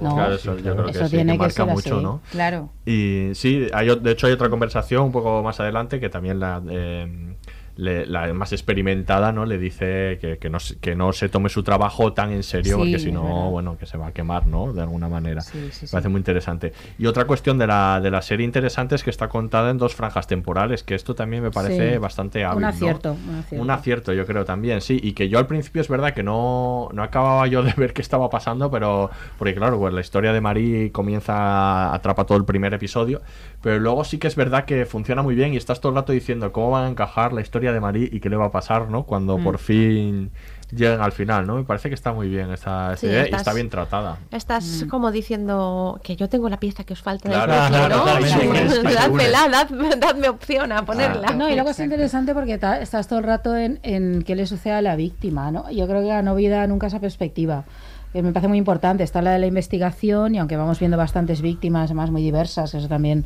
lo es, ¿no? De en edad, en complexión, eh, en, en, todo, ¿no? en, y eso no, eh, pero claro, vas, vas todo el rato, ¿no? A la que fue la primera y está ahí, a mí eso me gusta mucho. Y esta mujer, al principio desconcierta, pero Y esta mujer mayor, ¿no? Que se sale por completo también del estereotipo de víctima, que además crees que, que, lo ha asumido de otra manera y que de repente dice, te puedo decir algo y empieza, ¿qué viste en mí? ¿Por qué me hiciste esto? Desde entonces no puedo salir al jardín y tal y dices, ostras. Sí. es tremendo ese momento del, juicio. Y luego incluso hay otro también que, mm, que, se tira, ¿no? como por un balcón para huir del otro, que es la otra víctima más, ¿no? Como diferentes casos y además luego diferentes formas de vivir el trauma y de, y de, bueno, y de qué, les ha sucedido. Y bueno, luego otro tema importante también es el trabajo que se hace de, narración visual, ¿no? De, de esto. Eh, lo ha analizado antes Aurea bastante, muy todo eh, una parte interesante que me, parece cuando lo que decías de, cómo narran desde el punto de vista de ella, sobre todo la violación, porque decía Susan Grant, la creadora, que que casi sin querer, pero usualmente, normalmente graban a la víctima desde arriba para enseñarla, pero claro, lo que están haciendo con eso es ponerse en el punto de vista del violador, con lo cual están, están poniendo al público habitualmente desde el punto de vista del violador, ¿no? Y aquí yo creo que la serie es muy consciente de, y y utiliza la cámara muy bien, ¿no? A lo largo de toda la, serie, ¿no? Porque además estás, no solo es que estás en la cabeza, es que estás en la cabeza de ella, en los recuerdos de ella todo el rato. Ya, o sea, no solo que estés en el punto de vista de la víctima, sino que estás en el recuerdo de ella todo el rato. Porque todas las todos los fragmentos que se ven forman parte de lo que ella mm. va recordando, con lo cual tú estás todo el rato en su cabeza. Eso me, digo, me parece un punto de partida, vamos, absolutamente deliberado de no salimos de aquí, porque es donde tenemos que estar, en el lugar de la víctima, ¿no? Ella y el resto de víctimas también, porque incluso cuando le pone las medias, le pone los zapatos, o sea, todo ese tipo de... o incluso cuando se miran al espejo y se ven ellas mismas vestidas así, eh, ni siquiera es que desde fuera yo te muestre una persona vestida, ¿no? Es que la propia imagen en el espejo me refleja a mi vista así. O sea, es, es muy interesante. Sí, luego como la isla en el plano a todas las víctimas cuando mm. están en esto, les diga los primeros planos, todo eso es un trabajo. Y el flash, los flashes esos que, eh, yo creo que actúan un poco el sonido ese, actúa un poco importantísimo. como, eh, lugar común, ¿no? Eh, ya estoy aquí otra vez. Sí, efectivamente. En ningún momento bajemos la guardia. Sí, es algo así. Y luego, claro, la reiteración de escenas, eso también me parece absolutamente necesario para el relato y también el, hecho que ves eh, un interrogatorio por parte de los dos policías, los dos vestidos de negro, vestidos iguales, hombres así como muy, ¿no? muy, muy el prototipo ¿no? del policía que hemos visto mil veces mayor y luego cuando se repite, ¿no? Todos esos interrogatorios por parte de ellas y demás, o la, o en el hospital, o la recogida de pruebas, eso me parece muy importante, es decir, creo que es es muy relevante narrativamente y muy necesario para que entendamos eh, lo que está contando. Ya marca desde el principio, ¿no? Que le está dando le está dando testimonio a un, al primer policía que aparece y tres segundos después de que se lo dé llega el, detective y tiene que volver a hacerlo, pero a los cinco segundos. Sí, sí, sí, Y ahí la cámara ya la, la, deja, la pone en picado directamente y al otro. Como aquí ya hemos empezado, eh, después de que se va el policía joven, ya hemos empezado en todo el proceso este, ¿no? de de, de, revictimización constante. gran trabajo ahí de Laisa Cholodenko, que es la, la, directora de los tres primeros episodios que marca el tono de, toda la serie luego. Y que son a mí los que mejor están grabados de todos, sobre todo el primero. Que ah, es, el primero es, magnífico, es una, pieza magnífica. Hay una cosa que se me ha quedado fuera antes cuando hablábamos de, las dos eh, policías, que hay una secuencia que me parece eh, relevante y es cuando una de las dos investigadoras está en el bar eh, leyendo y nota la mirada de, ah, de, ah, un, de, bueno, de un presunto agresor, posiblemente, ¿no? Quiero decir, y que de esa manera nos vuelve, eh, nos, nos da un punto de vista de que ella también puede ser víctima. Quiero decir, yo creo que eso es muy, muy importante, ¿no? El, el, papel de, de, la implicación que puede tener, porque cualquiera puede ser víctima, que si ella no llega a abrirse la chaqueta y ve la chapa de, policía, posiblemente esa noche hubiese sufrido una, una agresión. Me parece una secuencia muy, muy esa, esa creencia también de que cualquiera puede ser autor, porque ese, ese otro ese otro personaje del policía al que también del que también es sospechoso, que además efectivamente el tío probablemente también sea por la manera de comportarse. un poquito agresivo es. Y, demás, pero también eh, la idea ¿no? de que no todos los que tenemos el estereotipo de buenos somos buenos, ni todos los que lo tienen de malos somos malos. veréis que yo me incluyo. no, y luego se me parece muy relevante eh, esa idea, todos pues agresores y todos pueden ser víctimas, todas las mujeres. Es decir, que sean tan variadas todas las víctimas y esta idea que esta sí me parece importantísima, porque esa es una de las, ¿no? De toda la gente que está ¿no? en contra, por ejemplo, de o que, eh, que se sitúa en contra de estas cuestiones, ¿no? Y tiene estos discursos tan absurdos eh, como tal es la del planteamiento de es que va provocando, es que van vestidas así, es que no sé qué. No, es que no tiene nada que ver mm. con cómo va vestida, con el comentario bueno, es que yo, creo que y ni cómo sea físicamente ni nada. Entonces la serie va absolutamente en contra de esta yo idea creo que al mostrar esos tipos tan distintos no de víctima y da igual. No, sé si esto responde, responde a la realidad o no, pero si no responde han hecho muy bien en, en cambiar en, utilizar este, este recurso, que las víctimas no son ni altas, ni delgadas, ni estupendas, ni tal. De hecho, a mí me llamó mucho la atención cuando están viendo las imágenes de ella ya al final y dicen, es una niña de 12 años. Porque ella, bueno, está claro que no tiene 12 años, sí, pero, parece sí que es muy infantiloide ¿no? en, en, aspecto pero pero bueno va desde una de cualquier raza hay una mujer de, raza negra eh, hay un una, mujer mayor, de eh, cualquier tamaño, de cualquier exacto, de, todo tipo, ¿no? Sí, sí, cualquier edad, sí. eso es muy relevante. Esa idea de esto no, no va absolutamente en contra, ¿no? De ese discurso Sí, porque machista tan terrible de, ¿no? El discurso es, es del, del, calentón, ¿no? Eso es, sí, sí. Es esa palabra tan fea, pero bueno, tan utilizada, ¿no? Incluso utilizada mm, quitándole ningún, dándole pues un tono hasta jocoso, ¿no? Sí, sí, sí, sí. Y luego lo asocia de vez en cuando también al consumo de porno, ¿no? A estos señores tienen eh, registradas páginas pornográficas a su nombre, lo harán para sacar fotos para, o sea, dentro de las investigaciones buscan también si si estos mm, personajes son, son productores de, de pornografía. Y es algo que también me ha hecho pensar después, ¿no? Antes lo comentaba con Susana, esta serie, más allá del hecho de que, de que trate sobre violaciones, el hecho ya consumado de la violación, eh, a mí me ha generado toda una reflexión interna sobre eh, el derecho a tener sexo, eh, el, eh, pues eso, el consumo de porno, toda la educación eh, en esa cultura sexual violenta. Eso va relacionado con lo que decíamos, ¿no? Con que uno lo puede contar que ha tenido un accidente de tráfico, que le han agredido por la calle o que le han robado con toda tranquilidad en una mesa en una boda y si mm. cuenta que le han violado o que le ha pegado su marido, eh, como que se tiene que, avergonzar, ¿no? Yo he, visto un caso que, ha pasado, ¿no? Y que le decían, oye, es que esto no lo cuentes. Y dice, pero si yo no lo voy, ¿por qué lo tengo, no lo tengo que contar? Tendrá que, que avergonzar él, ¿no? Efectivamente. totalmente, Pero, pero, pero sí que es verdad que pasa, ¿no? Que es esto como que contienes un poco el, el, aliento y como que en esto no hay que contarlo, es una cosa un poco tabú. un poco no, un mucho. mucho sí, tabú. mucho tabú. Sí, sí, mucho tabú, pero luego eh, el, el, uso de la prostitución, el, el o sea, el, consumo, no sé ni cómo decirlo. Bueno, y no solo de la prostitución, ¿eh? o sea, el uso de, la imagen de la mujer, de los vídeos, de tal. Eh, siempre lo decimos, pero hay que insistir, ¿no? Los chats estos de de normalmente de hombres donde alguien manda un vídeo que le parece que está bien y los demás no dicen nada porque fíjate que no se lo tome a mal. y al final pues eh, eh, el que lo pasa se viene arriba y sigue. Sí, se normaliza completamente. Y se normaliza, y se normaliza. Porque a veces ni te das cuenta hasta que no te lo dicen, que eso, eso es una cosa que los hombres debemos corregirnos. Porque no, no, pero a, nosotros, también nos pasa, ¿eh? Hay cosas que no las ves hasta que alguien te hace verlas o hasta mm. que algo te hace verlas, no las ves, ¿no? Tampoco vamos a decir que sois vosotros los cortos de mira, nosotras mismas somos también muchas veces en cosas que nos que nos afectan, porque bueno, tampoco podemos desprendernos de una educación, o una deseducación de tanto de tanto tiempo y más en nuestro en nuestro país donde nuestra generación no, pero la anterior, eh, vamos, no fueron educados, fueron ineducadas en, en, una serie de, de clichés y de estereotipos eh, en los que lo primero, el sexo, bueno, acordaos, los que tengáis una edad, no sé si cuando salió por primera vez en un anuncio un trozo de pezón, aquello era un escándalo. Yo eso me acuerdo cuando era pequeña, ¿no? Sí, sí, absolutamente. Pues vamos a, vamos a escuchar el último corte, la última conversación de Mari con la inspectora y acabamos.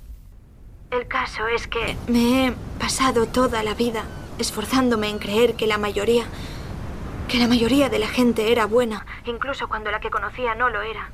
No sé, supongo que me ha dado esperanza o algo. Ya lo entiendo. Luego pasó eso, la violación, y no sé, se me hizo muy difícil creer que de verdad hubiera algo de bondad en el mundo. Y creo, creo que eso fue lo peor de todo esto despertarme sin esperanza y pensando cosas como, bueno,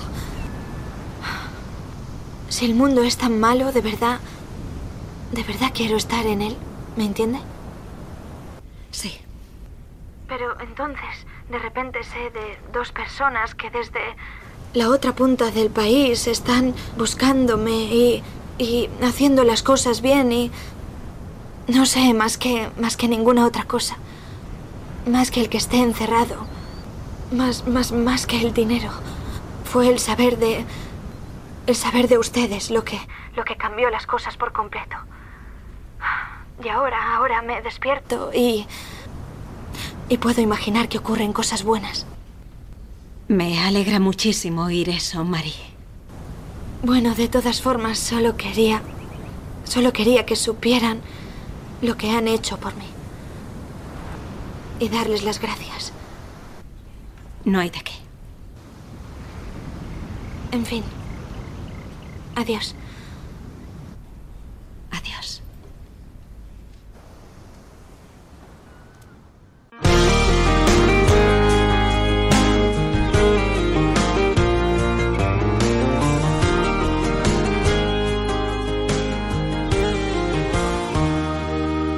You know my old car needs washing, and the front yard needs a trim, and the telephone keeps ringing,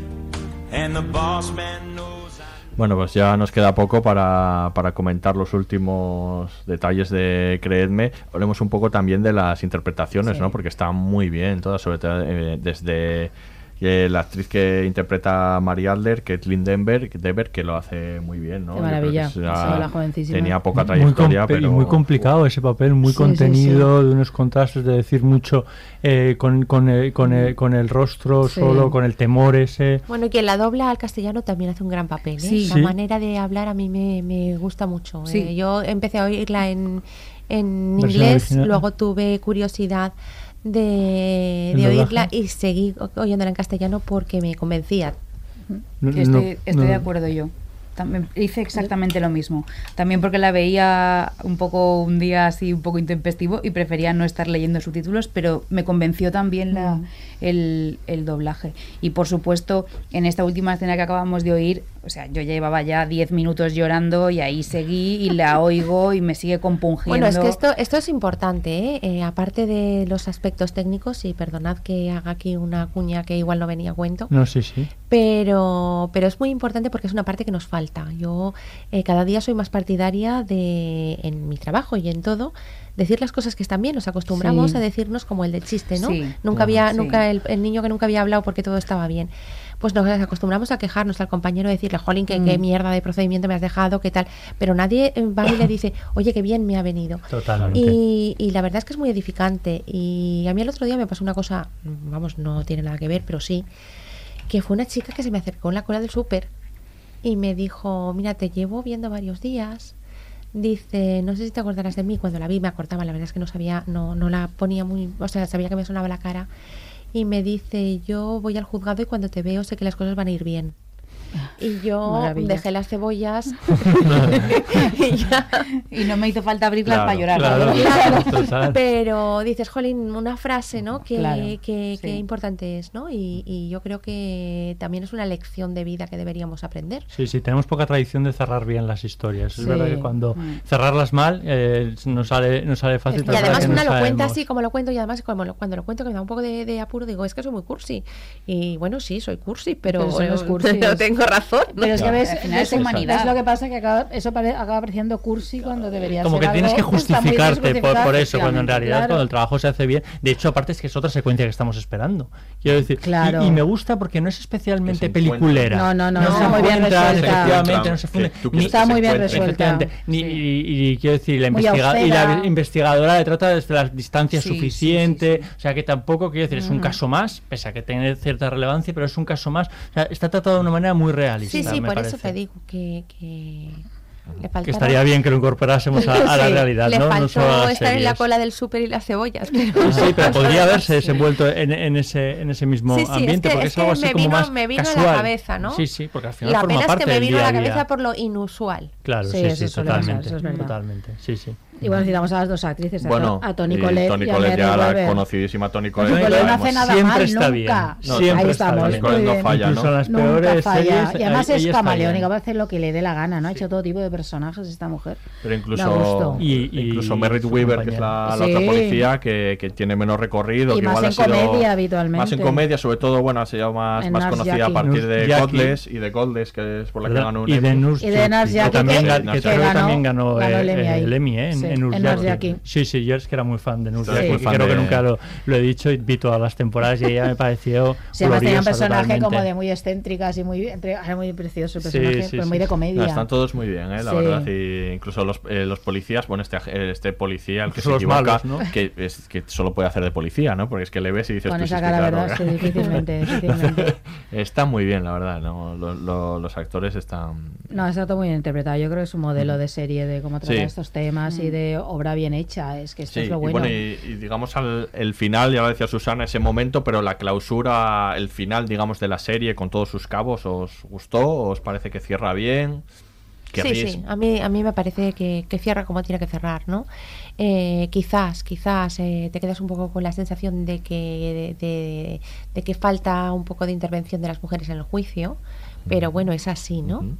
Eh, yo creo que lo, bueno, lo que estaba diciendo, que no sé cómo es el sistema judicial americano en el caso concreto de Marí, que ya había un, un asunto cerrado, ¿no? Uh -huh.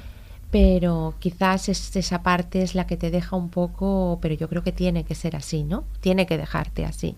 Y ella pues eh, inicia una nueva vida, que es de lo que se trata. Mm, Tampoco sí. abusa, que también está muy bien, que no se quiere, que no quiere eh, entrar en el juego ese de sacar más dinero.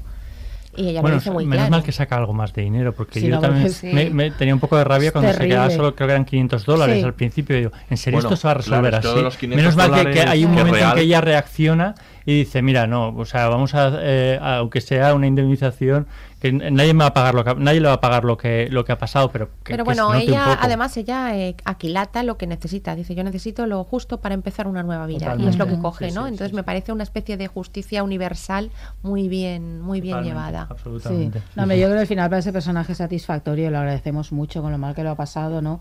Es decir, agradecemos una especie de aire para ella. De, Sí, pero que también podrían encontrado- haberse pasado un poco, ¿no? De, Sí. de- de frenada y que, y que bueno, pues eh, tuviera un final más, flor- más florido. Sí, sí, no, no, por eso, por eso. Podrían. No, no, la serie Total. todo el rato se mantiene en esa austeridad, siempre, sí, en sí, todo. En la investigación, la investigación tampoco es de grandes, es una investigación lenta, a una veces investigación también- muy minuciosa, Es una decir, como, investigación como aburrida. espectadora lo que te pide el cuerpo es que esa Marí se salga, Claro, claro. vamos, eh, en, Sí. en plan súper vencedora. y- Heroica, Sí, completamente. heroica y que... en la cara. Sí, sí, sí, exacto, sí. sí. De hecho, cualquier, cualquier Pero la serie te devuelve a la realidad. Claro, Sí, todo no, el pasa. todo el tiempo. Cualquier mínimo gesto de Marí lo celebras. De hecho, hay un momento cuando la están interrogando que ya, bueno, la está pasando fatal. Solo hay un pequeño momento en el que da un golpe en la mesa, Sí. así, que solo es eso, en realidad, no, no tiene más reacción más allá de eso, pero ya lo vives como, Claro. como bueno, por lo menos sí. parece que, que les ha callado durante un segundo, ¿no? No, es que ese primer acoso. capítulo lo pasas tan mal. Ya, sí, es verdad, que cualquier respiro en ese capítulo Y además la entiendes tanto cuando al final dice, pues sí, mentí, ¿no? Es como, Sí, es le- que te- es que estás llegando y estás deseando, mira, diles que has mentido. O sea, aunque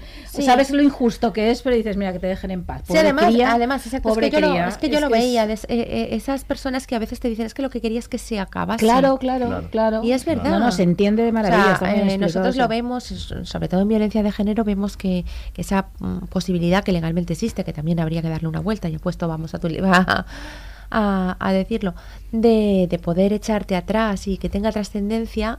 eh, hay mujeres que cuando luego te lo preguntas dices es que yo lo que quería es que se acabara esto de una puñetera vez. Claro. Claro. Claro. claro. Sí. Es que es inevitable.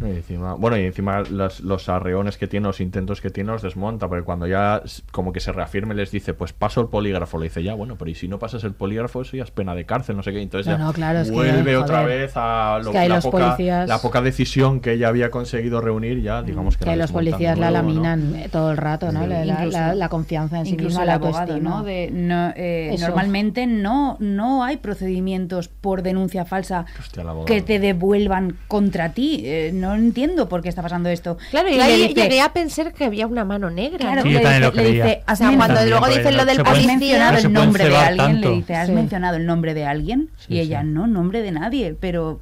y claro, ahí también te da que pensar porque dices, es en esa comisaría donde está el policorrupto que está claro. todo esto y le están lo están callando, pero luego es que, que no. No, no, es que yo creo que juegan a eso, ¿no? También con el espectador, que está muy bien, que es una serie, no se trata de un documental. Sí, claro, Efectivamente. claro, pero eso también tiene que ver con que es que el que es absurdo es el sistema, no hace falta que haya alguien que haga determinadas cosas, sino que el propio sistema es así, se autoalimenta en su, ¿no? En esa faceta absurda y terrible, sin sentido, ¿no? Esa falta de sentido común. Yo, yo mm. creo que eso está muy bien explicado en la Sí, sí, sí. Las cosas mejor explicadas están. ¿no? Sí, sí, que además a ella. No hace falta que haya una mano negra, es que ya el, sistema en sí mismo es, es negro a veces. a veces, Vamos a repetirlo a veces. No, a veces sí, a veces, a veces, sí, a veces sí hace falta la mano negra. No, pero yo creo que esto corresponde también a la realidad, que tendemos a ver a veces sí que las existen, ¿no? Pero otras veces es como conspiraciones, no mira tal, no sé qué, y a veces es que es tan absurdo, o el sistema está tan poco es tan poco flexible o, o tan rígido o tan tiene tan falta de sentido común que, yo creo, suyo. Yo creo que el problema de estos primeros policías, bueno, de los policías que atienden a María es, es, un tema burocratizado, totalmente, ni siquiera son malos. Sí, yo también lo creo. No, no, yo creo que está... Eh, o sea, ellos lo que, lo, que quieren es que no la creen en ningún momento, ni quieren creerla, y lo que quieren es eh, que se pues acabe, y pasar el, otro tema. funcionario de manguitos, ¿no? Mm. Ponerle una carpeta donde ponga caso resuelto y guardarla en el archivo correspondiente. Y no es relevante, no les parece un tema relevante. De hecho, cuando le llama... Eh, una de las dos eh, policías dice, no, no, no te preocupes, ese caso no estaba cerrado porque se, lo, inventó. y el del consorcio de compensación de seguros, que es el primero que le llama y le ah, dice, eh, oye, que tengo aquí dinero para tu víctima. Y dice, es que esto está resuelto. Bueno, pero es que le puedo pagar, aunque sea la valoración psicológica, le puedo pagar tal. Y él reitera, que no, que no, que es que era todo mentira. Y el del teléfono pobre le dice, bueno, mm, tómatelo por el lado bueno, por lo menos ha habido una violación menos, ¿no? Y ya no responde y ahí termina la escena y, te quedas él ni ha caído en eso te quedas como diciendo Dios qué horror su, responsabilidad no le lleva a eso. es que él es un poco eso el funcionario de manguitos no de, ahí sí, es eh, un poco el estereotipo y, y vuelvo a, o, cierro con eso no con que nos planteemos la necesidad que tenemos de no solo de empatizar sino de formarnos para saber empatizar. Mm. Mm pues con ese mensaje. Oye, ojalá lo consigamos, ¿no? está, bien, ¿no? Bueno, esta serie es un buen camino, más como estas, y ayudaría muchísimo. Sí, sí. Que decían, bueno, les han, les han preguntado mucho si hay segunda temporada. Eh, dicen que no, pero dice la creadora que sería muy interesante, y yo también lo pienso, yo me apunto, en hacer una serie antológica en la que adaptasen artículos periodísticos de diferente tipo y los convirtieran en miniseries como, como esta. Y yo ahí sí que me apunto a que adapten otro, otro artículo periodístico así también. Bueno, también podían hacerlo con casos judiciales. que, alguna, que alguna fiscal con, con de escritora. llamada a Susana. llamada a Susana. Pásale ese Susana. Bueno, yo sí creo que la otra gran serie de este año en Netflix es, eh, se me olvidó el nombre, que es la que está basada en, los cinco de Central Park. Ah, eh, así nos ven. Así, nos, ven. que también está basado en un hecho real y una investigación. Eh, otra fácil de ver, ¿eh? Periodística. Claro. otra de, un error judicial. Sí, de, hecho, cuando, cuando recibí el mensaje, eh, mi marido me dijo: será esa. ¿no? ¿Lo, has visto? Eh, no, no la he visto aún, pero. O sea, para la próxima, Susana. Pero sí, para porque la próxima. Hay una, ahí hay una fiscal, además, como, como protagonista. No, pues no, sale, no sale muy bien para. Yo no digo más, ¿eh? pero yo creo que habrá que, la, que alguien tendrá que venir a lavar nuestra imagen. Habrá que autoinvitarse, y te van a quedar ganas después, después de Tú, Miquel, síguenos recomendando series porque desde luego fue un acierto recibir un mensaje tuyo diciendo, oye, has visto esta serie que te va a molar. Pues sé lo que os va a cada uno. Exacto, repártenos series, por favor. Eres un buen dealer. Bueno, pues, pues cerramos aquí. Susana Pilar, muchísimas gracias por haber venido. A vosotros. Y Ahora, a, Miquel.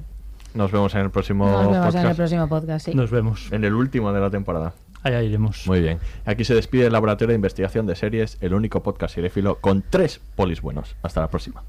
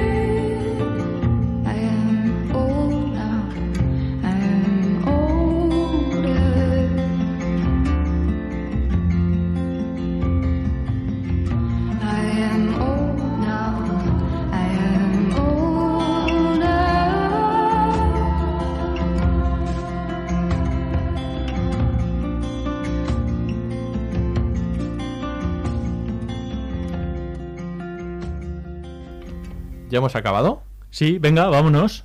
¿Qué haces? Aurea, ¿por qué no vienes? Un momento. Ahora es cuando me pongo los tacones, me pinto los labios, me coloco las gafas de sol y me voy a investigar un caso. ¿O qué os creíais? Anda, ya, venga, va, venga. es tarde. Venga. Todos los episodios y contenidos adicionales en podiumpodcast.com y en nuestra aplicación disponible para dispositivos iOS y Android.